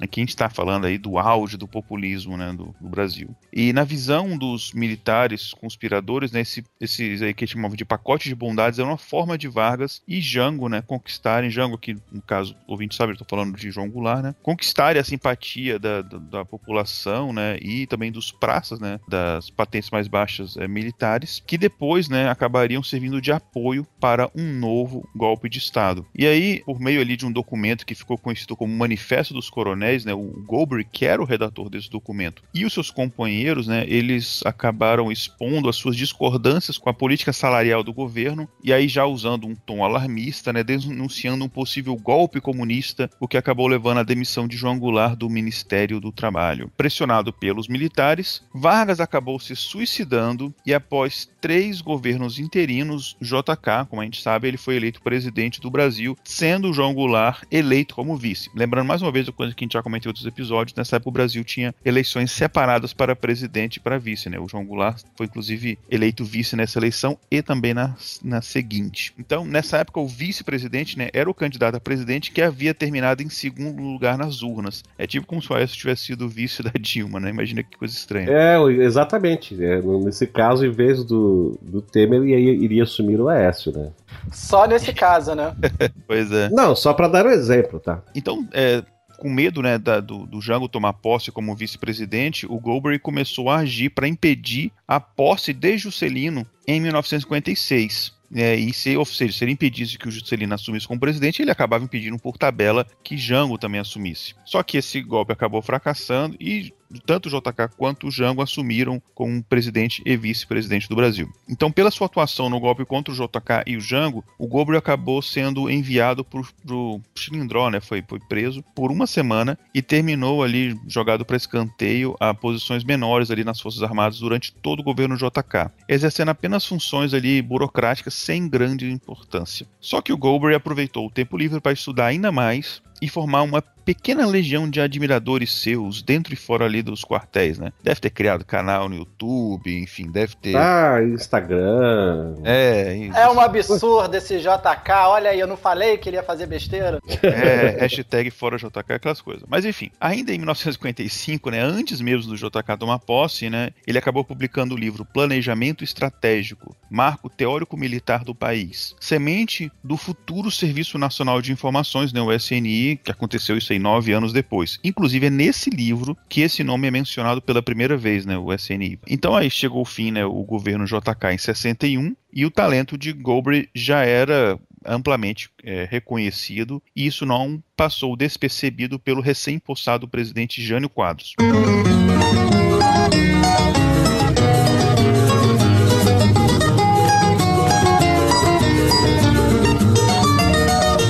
Sabendo da fama do, do agora, né, é, Coronel é, o Jânio Quadros o convidou para um posto no Conselho de Segurança Nacional como chefe da Secretaria-Geral. E aí, nesse cargo novo, Golbery passava a coordenar o SFICE, podendo finalmente né, colocar em prática as teorias sobre as quais ele vinha trabalhando todos esses anos. Então, assim, né, foi sobre a visão conservadora e americanófila, né, e radicalmente anticomunista do Golbery, ou que quer se ou, ou, qualquer coisa né, que se assemelhasse a isso, que o serviço secreto deu um salto de qualidade terminou, né, então, por se profissionalizar. O primeiro ato do Goldberg no comando do SFICE foi cercar-se né, de bons oficiais. Ele dava privilégio a oficiais jovens que possuem ainda muitos anos de serviço antes de alcançarem o auge de suas carreiras, como, por exemplo, Ednardo Dávila Melo, mais tarde feito comandante do 2 Exército de São Paulo, João Batista Figueiredo, um dos cinco generais presidentes do Brasil, né, o último presidente do regime militar, né, o presidente é, militar né, do, daquele período, Walter Pires, ministro do Exército de Figueiredo, inclusive, e Mário Andreasa, que também foi ministro de Figueiredo, no caso, ministro do Interior. E em pouco tempo, o Goldberg ganhou a confiança de Jânio Quadros, né? e todos os dias ele remetia ao menos um relatório de informações ao presidente. A maior preocupação de Goldberg nos primeiros meses né, da atuação dele em frente aos FICE era caçar os melancias, né, que era como ele chamava os militares, que eram simpatizantes dos comunistas e que poderiam servir-lhes né, ali de ponta de lança. Mas vem cá, melancias, alguém sabe por que desse apelido, melancia? Verde por fora e vermelho por dentro. Exato, verde oliva por fora e vermelho por dentro, é isso aí. Muito bom, né? Uh, enfim, o clima conspiratório uh, acabava se agravando, né? Até porque em 1960 o Che Guevara lançou seu livro Guerra de Guerrilhas, né, no qual ele ensinava como fazer a revolução na América Latina a partir de três pontos básicos. Né? Um, as forças populares podem derrotar um exército regular. Dois, não é preciso aguardar que se apresentem todas as condições para fazer a revolução, já que a própria insurreição pode criar essas condições. E três, numa América subdesenvolvida, a luta armada deveria se concentrar no campo, onde havia a maioria de analfabetos excluídos, e não nas grandes cidades. Então, só um comentário aqui rapidamente sobre o Che Guevara, uma coisa que eu acho curiosa, tanto na esquerda esquerda quanto na direita, assim, mais radicais, essa ideia deles quererem idealizar demais o povo, né? Enquanto os militares diziam que o povo brasileiro era idôneo, ordeiro e não queria saber de nada de greve. O pessoal, assim, mais é, radical da esquerda, como Che Guevara, achava que não, que o povo estava lá ansiando por uma guerra revolucionária. Entendeu? De uma certa forma, é, é, eles idealizam demais o povo, né? Eu acho que as pessoas estavam só preocupadas realmente em ter um trabalho. Cara, o, o povo se preocupa de, de, via de regra, se preocupa em, em morar, comer, educar Exatamente. os filhos, pagar as suas contas, entendeu? Aqui no Brasil, eu sempre tive esse conceito, e olha, eu, eu tô sujeito aqui a levar um monte de pedrada, mas dane-se, é um, é um conceito que eu tenho. É, é, cara, o Brasil, eu acho que não vai ter condições de se tornar um país comunista nunca, cara, porque, sabe, ser um país comunista significa abrir mão de coisas que o brasileiro não, na última hora não vai querer abrir, sabe? Então, não vou entrar em detalhes num outro episódio que a gente fala a respeito de regimes de governamentais e ideologias, a gente até até dou minha opinião, mas eu vou deixar que o Igor continue. Vai lá, Igor. Não, não, tranquilo. É só um adendo que vocês falaram aí que realmente é, o povo não tá preocup... não tem é, preocupações ideológicas e não é uma alienação do povo, é porque você não tem como ter preocupações ideológicas se o seu tempo é todo dedicado a sobreviver, né? Mas enfim, então o Che Guevara publicou esse livro, né? E a publicação desse livro ele, ele dava, dava vida, né? Ele é, quase que concretizava ali, né? Todos os temores dos militares de que a revolução cubana, que agora tinha até manual de instruções, né? Fosse exportada para o Brasil, né? E aí sempre é muito eficiente no que ele se propunha. O Goldberg teve acesso a trechos desse livro através de espiões do uh, SFICE antes mesmo que o livro fosse publicado em Cuba. E uma carta ao seu amigo, né, Heitor Aquino Ferreira, o Goldberg desabafou, né, falando aqui, abre aspas. Eles, Gregórios, corruptos, oportunistas, aproveitadores e comunas, já estão estrilando. A administração pública civil e também militar já está muito infiltrada, fecha aspas. E essa paranoia de que todas as esferas da sociedade estavam tomadas por comunistas era adotada também por Goldberg. E que fica o meu comentário aqui que isso não era exclusividade do Brasil. Nos Estados Unidos havia isso, havia perseguições, por exemplo, por intelectuais de Hollywood que tinham simpatia com o movimento comunista, enfim. Essa caça às bruxas era uma coisa é, comum em vários países capitalistas. Cara, agora você me fez lembrar-se de súbito do Ronald Reagan, que foi um tremendo um dedo duro, né, de vários colegas que parece que não, mas aquele cara tentou ser ator, né, inclusive, né? E foi não, ele, não, ele era um, ele era um ator famoso, ele era um ator Sim.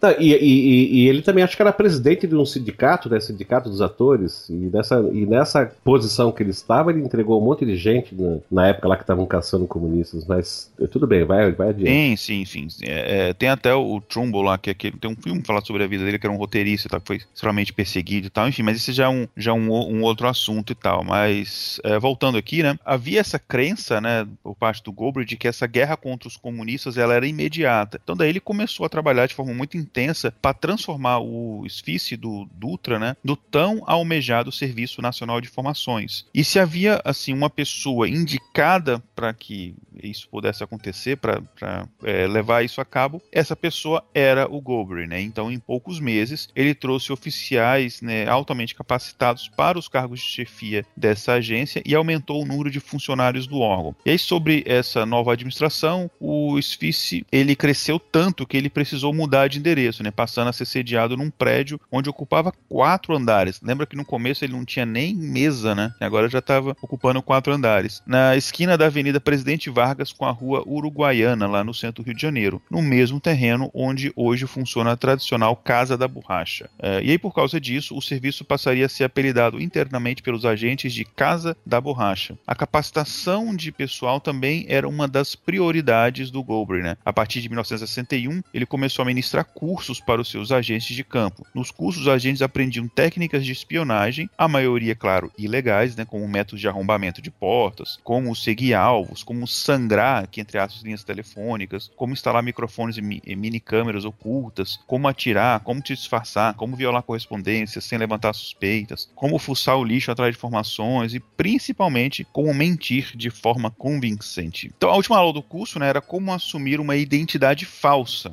E, e segundo os manuais do SFICE, para assumir uma identidade falsa, era preciso criar uma história cobertura, né, que entre aspas, chamada de EC, que era um conjunto de histórias fabricadas para tornar a, a farsa né, factível. Certidões falsas de casamento, de nascimento, de serviço militar, de sindicatos, carteiras de motorista, etc. Enfim. Inclusive, espiões famosos, como a espia Mata Hari, serviam de casos de estudo para os agentes alunos sobre o que fazer e o que não fazer na espionagem dos dias atuais. Né? Dias atuais, no caso, da época dele, nos anos 60. E aí, quando esse curso do SFICE, né, de duração de três semanas, estava no seu quarto dia de aula, um fato inusitado é, acabou jogando o Goldberg e todas as forças armadas contra o até então seu aliado, o presidente Jânio Quadros. Em 12 de agosto de 1961, Che Guevara, em carne e osso, é recepcionado em Brasília pelo presidente e recebe do, do Jânio Quadros a Gran Cruz da Ordem e do Cruzeiro do Sul, que é a mais alta condecoração brasileira atribuída a cidadãos estrangeiros. E a pressão dos militares, é, que estavam muito enfurecidos com Jânio Quadros, foi tão grande que ele acabaria renunciando menos de duas semanas depois, em 25 de agosto de 1961, jogando o Esfice numa situação bem embaraçosa, né? Porque com a renúncia do Jânio Quadros, quem assumiria o país era o seu vice. Adivinha quem? Ele mesmo, João Goulart, que o Goldberg odiava e também temia, né? Caramba, mas que situação, né, cara? E, é, o João, o João, o Jango, né, João Goulart, esse sim tinha fama de comunista total. É uma situação meio parecida com, com a atual, né, cara? Tu tira Dilma e quem entra é Temer, quer dizer...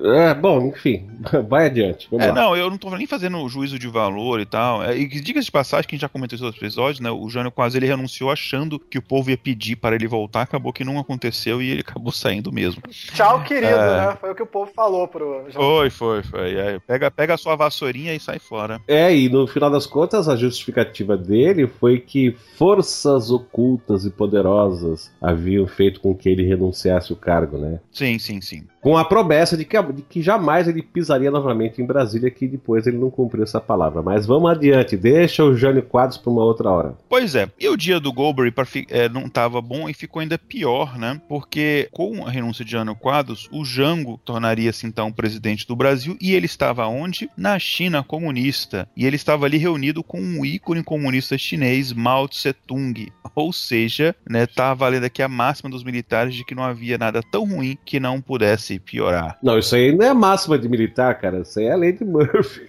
Pois é, mas o Murphy era um militar, né? Sim, sim, sim, sim, é verdade. Enfim, é, inflamados ali pela possibilidade de um inimigo histórico né, das Forças Armadas assumir a presidência, os militares começaram então a conspirar, e aí não era nem forças ocultas, era abertamente né, para o golpe militar. Né? Havia então uma crise ali sem precedentes no país, e encabeçando essa crise estava, claro, o Goldberg e o é, Sfice, né, que ele não caso agora, eles trabalhavam mais do que nunca para viabilizar essa tomada de poder. E aí, enquanto ele estava ministrando esse curso de espionagem no centro do Rio, o tenente-coronel Figueiredo e o restante da cúpula montada por Gobre articulavam esse golpe. E a coisa chegou a tal ponto que o Gobre mandou instalar camas de campanha no prédio do Sfice para que se dedicassem totalmente ao projeto. E por meios de sangrias, né, aqui está falando sangrias, era, é, é praticamente uma, uma escuta telefônica, né, os conspiradores gravavam trechos de conversas de Jango com o ex-presidente JK, esperando levantar algo que pudesse corroborar as suas suspeitas de implantação de golpe comunista, né, para assim justificar a implantação de um golpe militar. No entanto, né, devido à atuação do então governador do estado do Rio Grande do Sul, Leonel Brizola, que era cunhado de Jango, olha aí, e a sua campanha pela legalidade, né, que ficou conhecida como Cadeia da Legalidade, é, campanha essa famosa, mas que a gente vai falar isso num, num futuro episódio, o golpe do Goldberg mais uma vez fracassou devido a uma intensa pressão popular pró-legalidade, que era basicamente o seguinte: é, o Django tem que assumir que havia essa, essa, esse movimento para evitar que o Jango assumisse. É, e esse movimento pró-legalidade ameaçava até mesmo uma guerra civil caso o cunhado, né, no caso o Jango, não assumisse a presidência, o cunhado do Brizola. Assim, o Jango assumiu a presidência do Brasil em 8 de setembro de 1961, só que a concessão dos militares a Jango teve um preço. Antes dele retornar ao Brasil, né, lá da China, e antes da posse, os militares pressionaram o Congresso, né, já que estava instalado em Brasília completamente é, isolado do restante do, do, país, para que aprovasse, em caráter de urgência, uma medida que instaurava o parlamentarismo no Brasil. Cara, a política brasileira não é, não é para amadores, né? Não é mesmo, e não é fácil, né, cara? Pois é. E aí, o que, que eles queriam com isso, né? O, o, eles queriam que, o, que o Jango assumisse, então, como aconteceu, mas que não tivesse muitos poderes. Então o Jango ele assumiu, mas ele não mandava de fato em nada, já que seus poderes eram divididos, né? Ou para dizer a verdade, anulados né, por um então primeiro-ministro eleito pelo Congresso Nacional. E você lembra de quem era esse primeiro-ministro, cara? Uh, não. O vô do Aécio, cara. Olha só, titi, é vovô Tancredo. É, vovô Tancredo, me parece, não é isso, ô, Jorge? Eu tô enganado. Era o Tancredo Neves, sim. Pois Exato. é, bacana. Enfim, após a chegada do Jango no poder, né, é, claro que a tentativa do golpe articulada pelo Gobre não ficaria ali sem receber um troco. Sendo assim, né, o Jango pôs é, toda a turma do Esfice no olho da rua, né, uruguaiana no caso, né, demitiu todo mundo e desgostoso com a posse de um presidente comunista, ainda que com poderes limitados, o Gobre não apenas saiu do Esfice, como pediu ao comando militar que ele passasse para a reserva, recebendo como de praxe promoção de dois postos, reformando-os, né, assim, aposentando-os como general. E foi dessa maneira, né, como general de pijamas, que o Gobre, junto do seu principal pupilo, o tenente-coronel João Batista Figueiredo, que tramou pela quarta vez um golpe de Estado no Brasil. Dessa vez, como a gente sabe, com grande sucesso. Sucesso para ele, né? Não para o Brasil. É, e o homem que fazia chover colocava suas nuvens sobre o governo do Jango e sobre a democracia, não é mesmo, Francisco?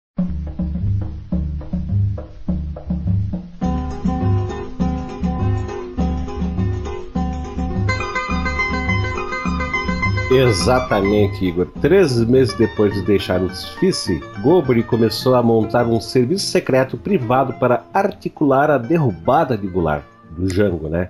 o esquema clandestino de Goulart tinha como fachada legal uma entidade chamada IPES, Instituto de Pesquisas e Estudos Sociais. Fundada em fevereiro de 62, o IPES era uma associação de vida dupla. Publicamente, né, pelo lado público, o seu objetivo era reunir empresários, militares e técnicos a fim de estudar sobre um viés liberal reformas políticas e econômicas para o país. Uma sociedade de produção intelectual que lidava com temas variados e que iam desde a reforma agrária até a legislação bancária brasileira e que contava Olha só que interessante, com colaboradores célebres como Rubem Fonseca e Raquel de Queiroz, reunindo a nata do pensamento conservador da época. Além disso, fazia doações em dinheiro para alfabetizar crianças e adultos pobres, tendo como colaboradores alguns nomes que viriam a se tornar ministros dos governos militares, como por exemplo Delfim Neto, Roberto Campos, Mário Henrique Simons,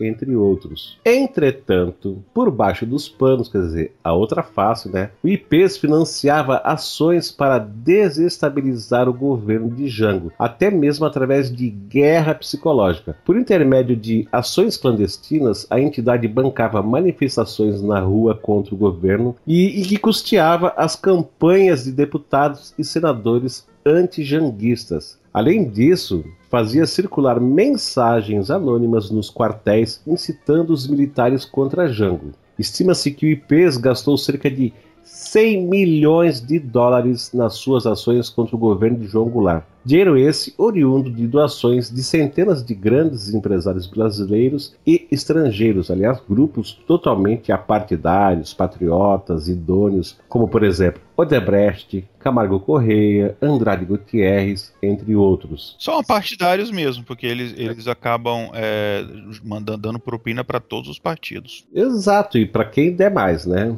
Só para ter uma ideia, o número de entidades estadunidenses que financiava o IPs era cerca de 297 empresas, todas também muito comprometidas com o desenvolvimento do Brasil, né? Empresa estrangeira preocupada com o Brasil só pode ser piada. Por isso mesmo, a historiografia moderna considera que a ditadura instalada ou instaurada em 64 no Brasil foi uma ditadura civil-militar e não apenas militar, visto que o golpe dependeu em grande parte das ações de grupos civis em conluio com grupos militares. Eu concordo plenamente com isso, muito embora quem ficou no comando foram os militares. Depois que eles tomaram poder, eram eles e acabou. Não tem mais civil na, na parada. Bom, as empresas que patrocinaram o golpe engendrado por Gobri seriam as mesmas a serem coincidentemente beneficiadas com as mega obras que marcaram o regime militar. E aí, ô Francisco, eu vou ter que né, comentar em cima do que você falou. É, realmente os militares ficaram com poder, com controle político, mas ah, o interesse dessas empresas era essas megas obras, né? Então os militares cumpriram com a parte deles no acordo. Não, é exatamente o que eu quis dizer. Quando eu disse que ficaram com poder, digo que eles ficaram com a cara virada para o público, né?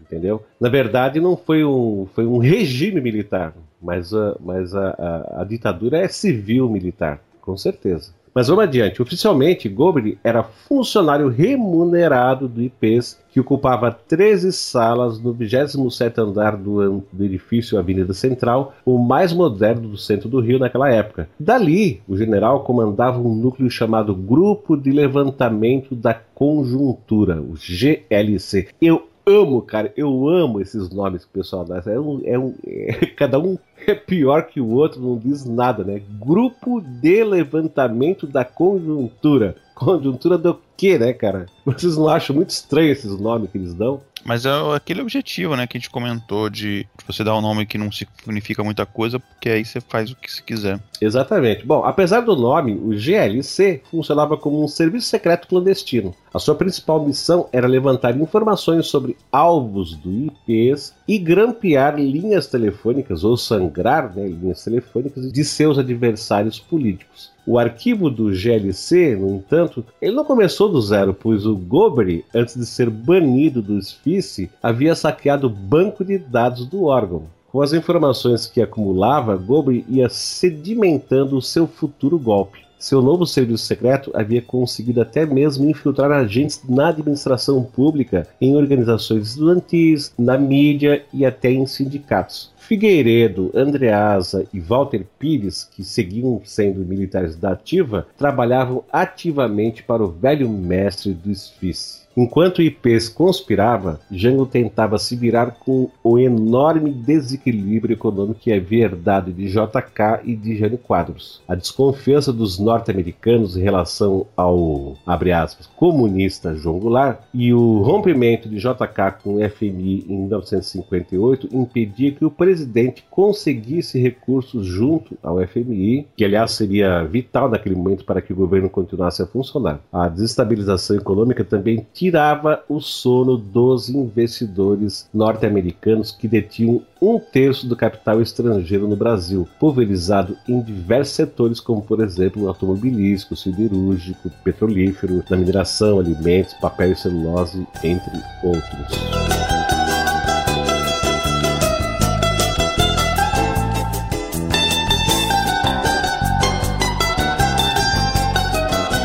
Brasil foi o único país a ter uma hiperinflação sem ter passado por uma guerra que destruiu o país. É por isso que o Brasil é um exemplo único na história econômica do mundo, entendeu? Porque o Brasil atingiu um estado de hiperinflação que só seria comum num país que foi arrasado por uma guerra. Perfeito, tá certo. E para completar, né, a situação de caos e desordem, né, Francisco, em que se encontrava, né, o governo Jango, devido a toda essa, essa questão política e econômica, estourou ainda, durante o governo dele, a crise dos mísseis em Cuba. Né? Em outubro de 1962, agentes da CIA né, conseguiram comprovar por meio de fotografias que Cuba possuía 51 mísseis de longo alcance, sendo 29 deles armados com ogivas nucleares. O arsenal, né, que poderia fazer um estrago considerável nos Estados Unidos, havia sido cedido pela União Soviética ao governo de Fidel Castro. Por muito pouco, né, o mundo não mergulhou numa terceira guerra mundial. Durante duas semanas, né, cubanos, estadunidenses e russos mediram forças em torno desses mísseis, né, fazendo o mundo inteiro prender a respiração, literalmente. Aliás, ô Jorge, se você me permite, tem um filme chamado 13 Dias que Abalaram o Mundo, é muito interessante, que fala a respeito de. Se eu não me engano, é esse o título, tá? 13 Dias que Abalaram o Mundo, com Costner, que eu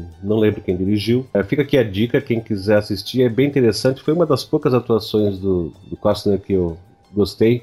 Eu não sei se o Igor viu esse, esse filme. Eu assisti, é, é muito bom. É, mas é um filme muito bom. Sim, realmente o filme é muito bom e fica aí a dica para vocês, né? Enfim, por fim, o presidente Kennedy, né, que era o presidente dos Estados Unidos então, fez um acordo com os russos né, em que trocava a desativação dos mísseis em Cuba pela promessa pública dos Estados Unidos de não invadir Cuba e depor Castro e um acordo secreto, né, que agora todos já conhecem, da desativação dos mísseis estadunidenses instalados na Turquia, né? Promessa essa que os Estados Unidos cumpriu um ano mais tarde. Aliás, a crise dos mísseis em Cuba começou, na verdade, com a provocação dos Estados Unidos na Turquia, né? É, um fato curioso é que na abertura dos arquivos nacionais dos Estados Unidos, que tratavam né, dessa crise dos mísseis, em 2012, uh, revelou-se que o Brasil teve uma importante participação na solução da crise, tendo sido João Goulart que contatou o Castro né, para transmitir-lhe por carta a mensagem do presidente Kennedy sobre os termos do acordo entre Cuba, Estados Unidos e União Soviética. Então o Brasil acabou agindo aí né, como um embaixador de paz entre esses principais atores envolvidos nessa confusão. Entretanto, né, a manifestação pública de Jango contra uma invasão norte-americana a Cuba rendeu ao Jango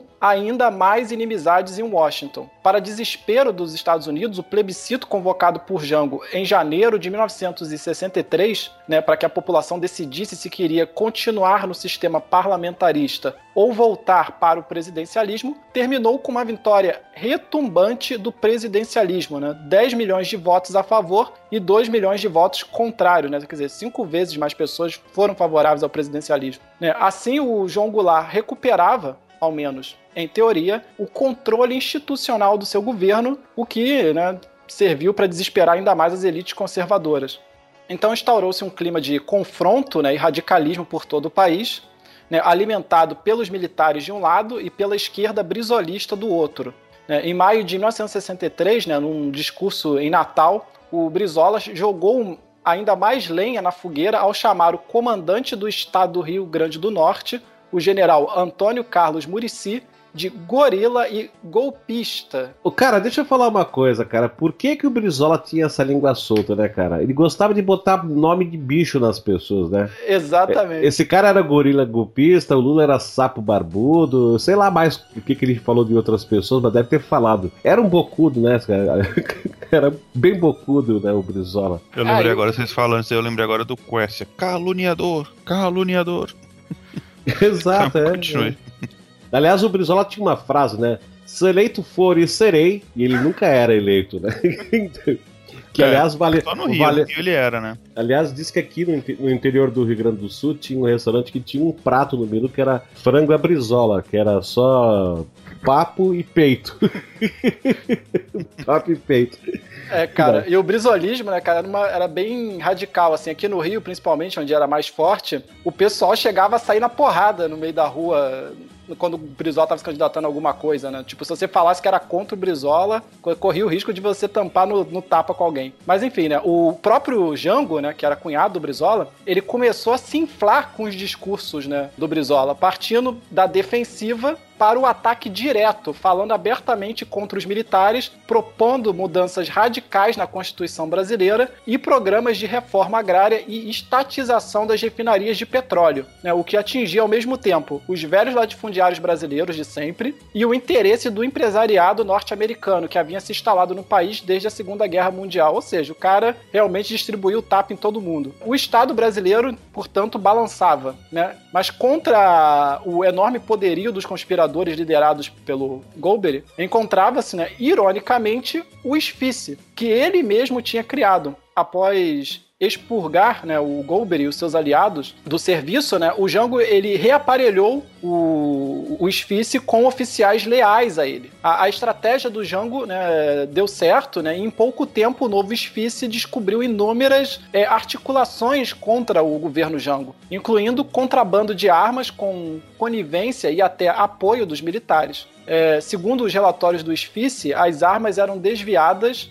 dos paióis dos quartéis no Rio de Janeiro e transportadas por aviões da Força Aérea Brasileira. Um dos oficiais envolvidos no esquema era o ex-ministro da Marinha, Civil Heck, que contrabandeou e escondeu mais de 80 carabinas semiautomáticas no educandário Nossa Senhora de Fátima, em Niterói. Além disso, né, o esfice de Jango conseguiu interceptar mensagens secretas dos três principais líderes civis do golpe, Carlos Lacerda, ele aí de novo, né, que era governador então do estado da Guanabara, que é a atual cidade do, do Rio de Janeiro e que foi o antigo Distrito Federal. O Ademar de Barros, que era governador de São Paulo. Aquele que roubava e mais fazia. É que lançou moda aí, lançou escola, né? Exato. É. E o Magalhães Pinto, que era governador de Minas Gerais, ou seja, os estados comunistas, né? É, Exato. Identificou também que a CIA, né, através do adido militar dos Estados Unidos, Vernon Walters, agia em favor dos conspiradores, né? Descobriu que havia diversos agentes do FBI espalhados pelo país, assim como agentes cubanos no interior de vários estados do Nordeste brasileiro, né?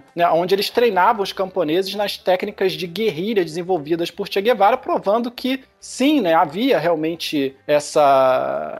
Existiam realmente esses campos de treinamento comunista no país, não era só mito, né? Embora muitas vezes a importância desses campos fosse exagerada.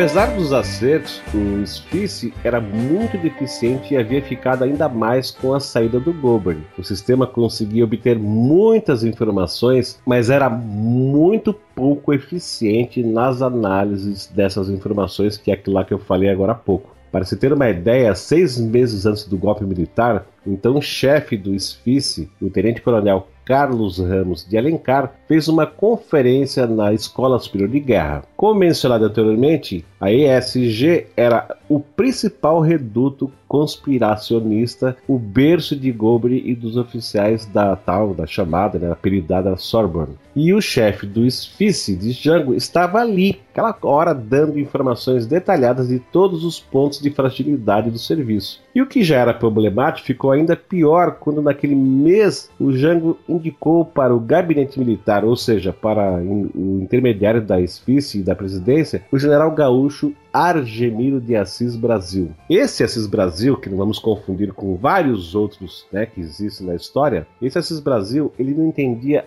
absolutamente nada de serviço secreto e ele tinha recém eh, retornado de Buenos Aires onde ele era adido militar e ele foi para o Rio de Janeiro para assumir um novo posto e, e não deu qualquer importância aos informes do Spice de que ele era espionado pela CIA. Nem mesmo quando o empresário Hélio Gerstein, representante da Companhia Costeira de Navegação em Buenos Aires, ofereceu-lhe o seu apartamento no Rio. Assis Brasil eh, não desconfiou de absolutamente nada, instalou-se lá todo fanfarrão, todo gostosão, e ele ficou despreocupadamente. Fora isso, após assumir o cargo, Assis Brasil passou a engavetar os avisos de golpe enviados pelo Esfice, não querendo, abre aspas, alarmar o presidente, fecha aspas. Quer dizer, o cara tava assim, numa boa, né? Tá no Rio de Janeiro, baita no apartamento que deram pra ele morar. Bom, desse modo, esse Assis Brasil convenceu Jango de que os rumores de golpe eram descabidos e que ele possuía controle absoluto sobre as Forças Armadas. Abre aspas. Se puserem as cabeças para fora, eu corto. Fecha aspas. Ele dizia. O general era tão convincente na sua afirmativa de que os militares estavam sob controle que o pessoal do Gobre que estava espionando ele começou a temer que ele possuísse realmente um apoio militar e que houvesse um golpe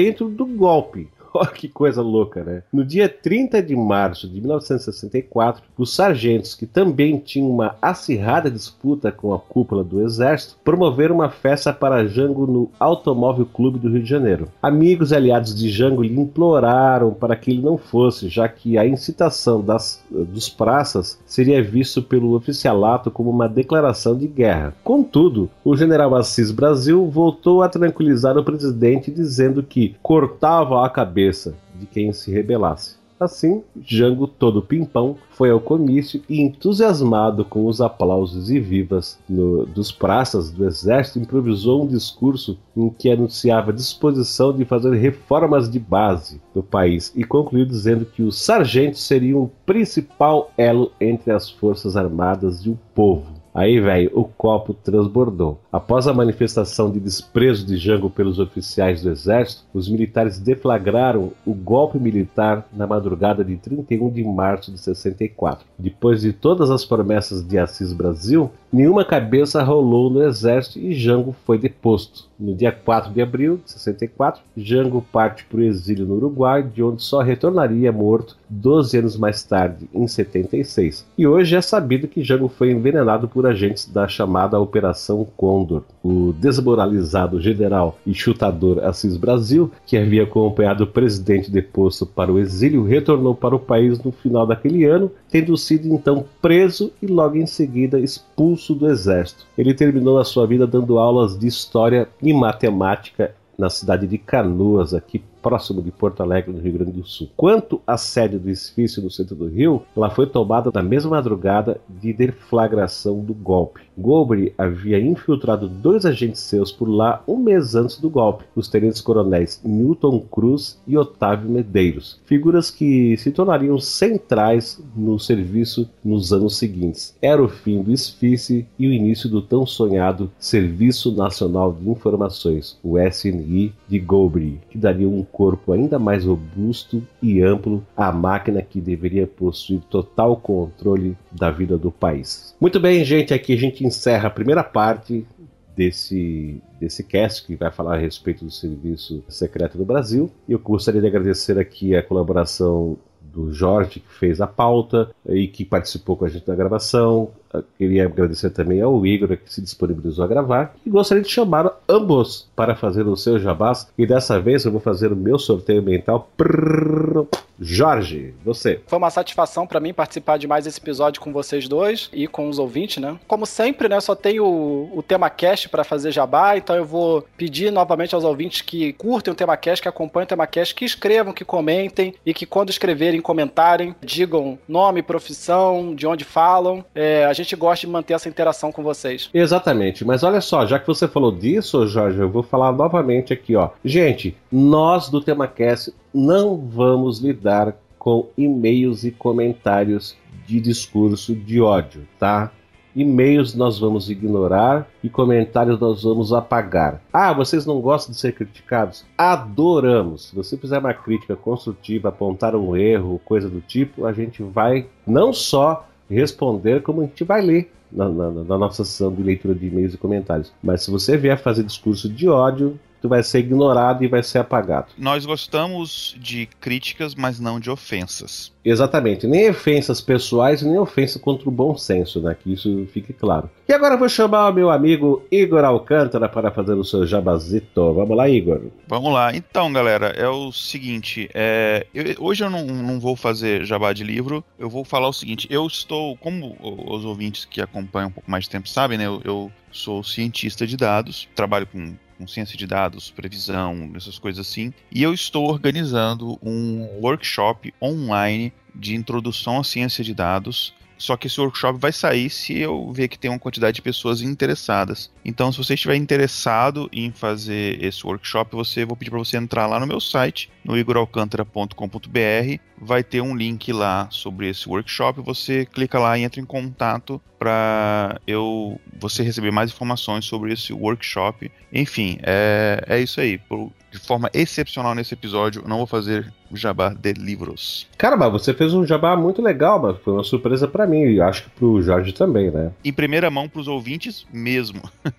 Exato. Muito bem, pessoal. Então eu quero deixar aqui meu agradecimento novamente para o Igor, para o Jorge, para você que nos ouve aí, que nos prestigia a cada 15 dias com a sua audiência. E vou convidar o Igor para dizer para ele, para que ele diga Pra onde a gente vai agora, cara? Pra onde, Igor? Rapaz, com a eleição do Trump, eu estou indo para o Canadá. Mas não, brincadeira. Nós vamos agora para a leitura de e-mails e comentários. Exatamente. Então aqui, ó, não vai desligar, não. Fica aí com a gente, escuta a leitura de e-mails e comentários, que é bem interessante. Um abração para todos vocês, para você, Igor, pro Jorge, pros nossos ouvintes e bye, bye. Tchau, tchau. Tchau, pessoal. Até a próxima.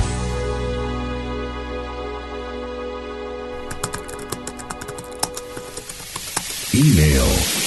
Comentários.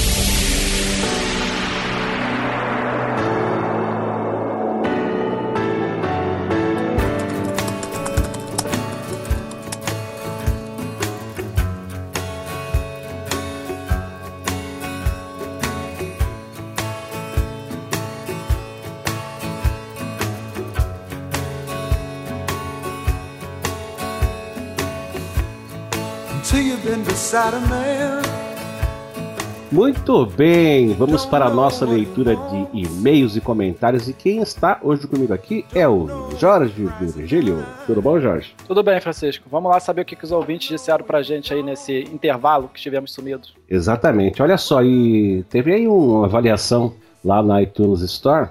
É, o Vinícius L. Chaves, ele nos avaliou com três estrelas. Aliás, é a primeira avaliação com menos de cinco estrelas que a gente tem lá na iTunes Store. Então vamos ver o que, que é que o Vinícius tem a nos dizer. Ele disse o seguinte: Estou assistindo a todos os episódios do TemaCast em série pois só há poucas semanas descobri o canal. É importante destacar a melhoria na qualidade dos episódios, que eram muito cheios de palavrões e críticas assimétricas. Vide Guerra Fria, parte 1, claramente mostrando o viés dos professores convidados. Parabéns pela evolução e, na minha opinião, vocês devem primar pelo máximo de imparcialidade e atenção aos fatos. Continuarei como audiência cativa, torcendo para que haja uma preocupação constante com a qualidade do conteúdo. E aí, ô Jorge, o que, que você achou aí dos pareceres do Vinícius? É, primeiramente eu me surpreendi né, com a questão dos palavrões, já que a gente toma bastante cuidado com essa questão da linguagem. E uh, um segundo ponto né, que eu acho importante comentar sempre é essa questão da suposta imparcialidade que as pessoas buscam, no, não só aqui no TemaCast, mas em outros programas, né? Porque o cara sempre tende a achar que você é imparcial quando você fala aquilo que ele gostaria de ouvir, né? Exatamente. Então eu só tenho uma coisa a dizer. Eu não. Eu me surpreendi, é, porque afinal de contas, depois de cento e não sei quantas avaliações, todas com cinco estrelas, quando chega uma que não é de cinco estrelas, chama atenção, né? Nesse universo. Mas assim, só tenho uma coisa a dizer. Com relação a essa coisa de palavrões e críticas assimétricas, como ele se referiu aí aos professores que foram convidados lá para a Guerra Fria Parte 1, eu tenho que dizer o seguinte: primeiro, o TemaCast não é um podcast que faz uso de palavrões. E quando a gente traz convidados para gravar, é, essas pessoas elas vão emitir as opiniões dela a respeito do assunto, porque não faz sentido a gente convidar pessoas para participar e depois ficar censurando e podando. E a gente vai publicar isso aí. Agora, se ele acha que palavrão se refere a, a porra, né? Essas palavras que você escuta no dia a dia, né? Já deixaram de ser palavrão. Eu quero que ele nos aponte podcast que não usa nenhum palavrãozinho de vez em quando, já que isso é palavrão para ele. Então, se a avaliação dele com três estrelas foi por causa de palavrões e por causa de, de imparcialidade, como você disse, imparcialidade é uma coisa muito subjetiva, né? Até porque não existe imparcialidade, tá, Vinícius? Mas de qualquer maneira, nosso muito obrigado pela sua avaliação. E vamos agora para os ouvintes que comentaram os episódios até a data dessa gravação. Ô Francisco, só, só fazer um último comentário sobre isso. É, eu acho que a gente é imparcial quando a gente permite que pessoas de diferentes orientações ideológicas e etc. se pronunciem. Por exemplo, teve talvez esses professores da Guerra Fria tivessem um viés mais de esquerda, mas você já teve aqui, por exemplo, o Luciano Pires, que é um cara declaradamente de direita. Exatamente. E parece que isso não foi problema pro Vinícius, né? Mas olha só, é, Fica aqui o nosso agradecimento aí para o, Vinícius pelo comentário, pela avaliação, de qualquer maneira. Né? E agora nós vamos lá para os ouvintes que comentaram lá nos episódios até a data desta gravação aqui. E eu vou convidar o Jorge para começar aí com os comentários. Como é que foi, Jorge? Então, Francisco, no episódio Retro 2016 comentou o William Rochadel. Né? Ele disse o seguinte: excelente retrospectiva. Diversas notícias que passaram sem atenção e foram discutidas neste episódio. Quem sabe uma nova série do tema cast com episódios assim? Fazendo retrospectiva? Eu não sei. É, eu acho que a gente vai guardando essas, esses acontecimentos, né, que não são muito divulgados, exatamente para fazer esse episódio no final do ano, mas de qualquer maneira, não existe nenhuma, nenhum impedimento, né, porque a gente faça aí de repente um, um episódio ou outro fazendo abordagens desse tipo. Mas muito obrigado aí, William, pelo seu comentário, tá? E comentou lá do episódio sobre a origem da favela, o nosso amigo aqui, o Rodrigo Rocha, que ele diz o seguinte: Bah, vocês todos os dias surpreendentes. Inclusive, nesse caso, me surpreendendo no passado. Ficou legal a pauta. Novo participante entrevistada com testemunha. É, ele tá falando aqui da Maria Clara, né? E a gente deixa aí o nosso grande agradecimento aí para o Rodrigo Rocha, que está sempre em contato conosco. Obrigado para você, viu, Rodrigo? Obrigado, Rodrigo. E Francisco comentou também lá na Guerra do Paraguai, parte 1, primeiro episódio aí que eu participei aqui como membro do Tema Cash, o Lucas Rigamon. Eu acredito que se pronuncia assim, Rigamon. Bom, ele diz o seguinte: mais um tema muitíssimo bem trabalhado por vocês. Parabéns. Um único comentário, em certo momento, agora eu não me recordo quem foi que falou, afirmou que ainda hoje a profissão militar é para quem não tem opção. Discordo veementemente desta afirmativa, visto que os militares que ingressam através do ITA são militares altamente qualificados, sendo suas vagas super concorridas. Além disso, no caso da Polícia Militar de Minas Gerais, da qual faço parte, para o ingresso é necessário curso superior, o que já daria ao candidato outras possibilidades, além do que o salário de um policial em Minas é melhor do que de muitas outras profissões, mesmo estando parcelado. Existem estados que o salário é bem pior, mas em outros, falar que é quem não tem opção é completamente descabido. Cabe salientar ainda que existem aqueles que amam a profissão. Estes, não importa o salário, vão estar lá porque gostam. Bom, e aí, o que, que tu acha do comentário dele, Jorge?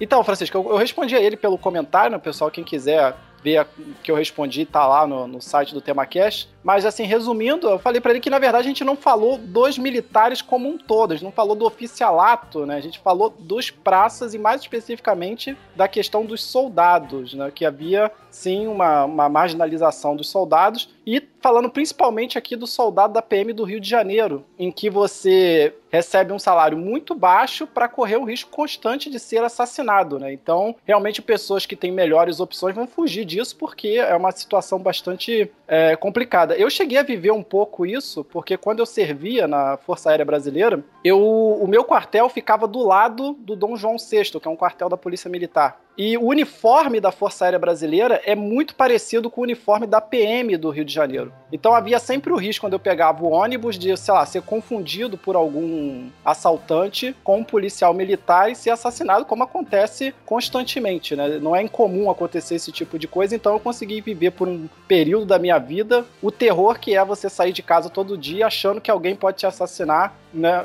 você tendo que esconder a farda, esse tipo de coisa. E isso, inclusive, aconteceu com um amigo meu da Força Aérea, que ele foi assaltado quando estava indo pro quartel, perceberam que ele tinha uma farda, e por sorte ele conseguiu se explicar e dizer que era da Força Aérea e não da PM. Mas se, né, se não tivesse conseguido conversar com o assaltante, talvez ele estivesse morto agora. Então é uma situação muito difícil, e com o salário que as pessoas ganham, realmente acaba que quem tem um pouquinho, uma opção um pouco melhor, acaba indo para outra profissão. Agora, eu não sei a situação da PM de Minas, ele me disse que lá a situação é um pouco melhor. Eu espero que seja. A gente comentou só fazendo uma crítica, né?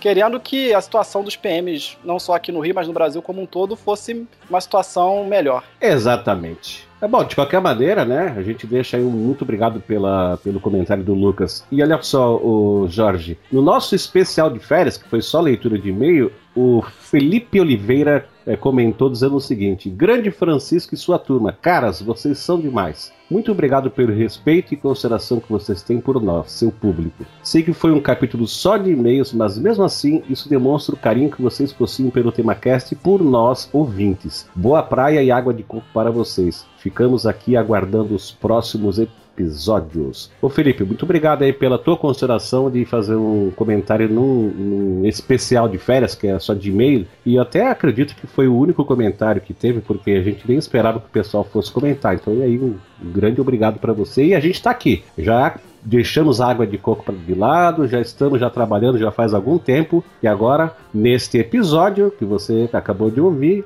é fruto do nosso trabalho durante essas postas férias, né, que a gente disse que ia ter. Não é isso, Jorge? Exatamente, né? Nossas férias já terminaram muito tempo. Quando o episódio sai, é porque a gente já está trabalhando nele já há algum tempo. E bom, Francisco, é, comentou lá no episódio Mulheres na Literatura Brasileira o Rodrigo Rocha. Ele diz o seguinte: Muito bom, pessoal. Conteúdo, trilha e ritmo. Aprendi demais com o contexto. Como nasci em 80, fiquei abismado como o preconceito era tão vivo até tal período. E dá para entender o quanto ainda temos que evoluir até hoje. É isso aí mesmo, cara. Ainda, hoje ainda não é tão ruim quanto era antigamente, né? Só para você ter uma ideia, a gente falou bastante a respeito disso nesse episódio das mulheres na literatura brasileira. Mas olha só, é, lá no episódio sobre o Oswaldo Cruz, o Johnny W. Alves fez um comentário bem sucinto dizendo o seguinte: programa 100% atual. E é verdade, né? Oswaldo Cruz, que a gente fez, a gente falou a respeito de, das epidemias do começo do século XX e tal, né? Da, da, da, revolta da vacina, aquela coisa toda, tudo isso foi abordado naquele episódio e hoje a gente convive aí com essa é, é, suposta epidemia da febre amarela que está acontecendo em Minas Gerais, já em Espírito Santo, Rio de Janeiro São Paulo já tem casos, no, acho que no, no Distrito Federal também. Então esse episódio realmente é bastante atual. Mas olha, Jorge, é, vamos lá para a leitura de e-mails? Vambora, Francisco.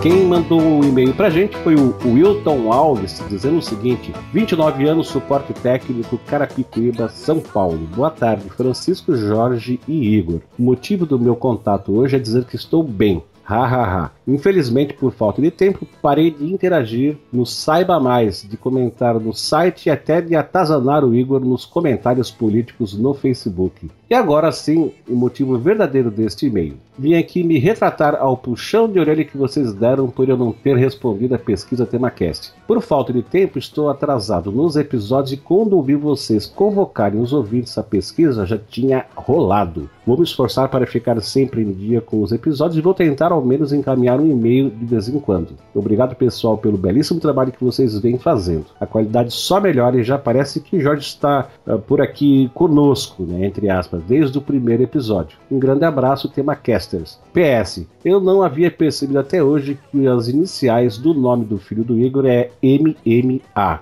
Bom, eu sinceramente, cara, eu não sei nem como é que é o nome do filho do Igor. Acho que já deve ter dito alguma vez, mas eu não me recordo. Mas o Igor, talvez, numa próxima leitura de e-mail, se ele puder participar, ele comenta isso aí. Exatamente. Valeu aí, Wilton, pelo e-mail. E Francisco, também nos escreveu o Cláudio Alves, né? Ele diz o seguinte: Estou em aula pouco tempo. Sugestão: 100 anos da Primeira Guerra Mundial. E bom, é uma ótima sugestão, né? Mas é, não é esse ano, os 100 anos. Esse ano é os 100 anos da Revolução Russa, né? Os 100 anos da, da Primeira Guerra Mundial é 2018. Hum, exatamente. Bom, então ele também não falou que era para fazer agora, de repente ele tá sugerindo para quando chegar na hora a gente fazer. A sugestão fica aí anotada e certamente a gente vai acabar fazendo uma coisa com relação a isso. E também nos escreveu, o Jorge, o, William, que é cruzeirense de Tambacuri, em Minas Gerais. E ele disse o seguinte: Olá, parabéns pelo excelente podcast. Gostaria de sugerir o tema Roy Orbison. Abraço a todos. Cara, tá anotado, como a gente respondeu para você, tá anotado todas as vezes que um ouvinte dá uma sugestão, a gente tem uma planilha, a gente vai lá e, coloca a sugestão. E dentro das possibilidades, a gente atende a, a, a, os pedidos dos nossos ouvintes. Olha só, e esse aqui eram os comentários e e-mails desse período aí, entre aquela, aquele episódio de foi especial, né, que já tinha bastante e-mails e comentários. E a gente vai solicitar o seguinte, que não se esqueçam de acessar a página da gente lá no Facebook, que é em facebook.com/temacast e passe lá para dar uma curtidinha, tá? Também tem o nosso grupo no Facebook que vocês podem acessar através do link temacast.com.br/barra saiba mais. Lá você irá interagir com todos os outros ouvintes e com a equipe do Temacast, que sou eu, o Igor e o Jorge. O link desse grupo também está no post desse episódio episódio. Então a gente vai parar por aqui, ficar guardando seus e-mails, mensagens de voz, comentários e pedimos para que passem também lá na iTunes Store e nos avaliem com cinco estrelinhas e deixem um comentário que será lido aqui, ok? Exatamente. E quando entrar em contato conosco, né, não se esqueçam de dizerem sua profissão, estado e cidade em que está, né? Se possível, digam também a idade. A gente gosta, né? a gente já falou isso várias vezes, a gente gosta de saber um pouco mais sobre os ouvintes do Tema Cash. Exatamente. Então a gente fica por aqui e até a próxima leitura leitura de e-mails e comentários, cara, que tá um calor terrível aqui em Porto Alegre. Um abraço para você, Jorge, um abraço para todos vocês que ficaram conosco. Tchau, tchau. Tchau, Francisco. Tchau, pessoal. Até a próxima.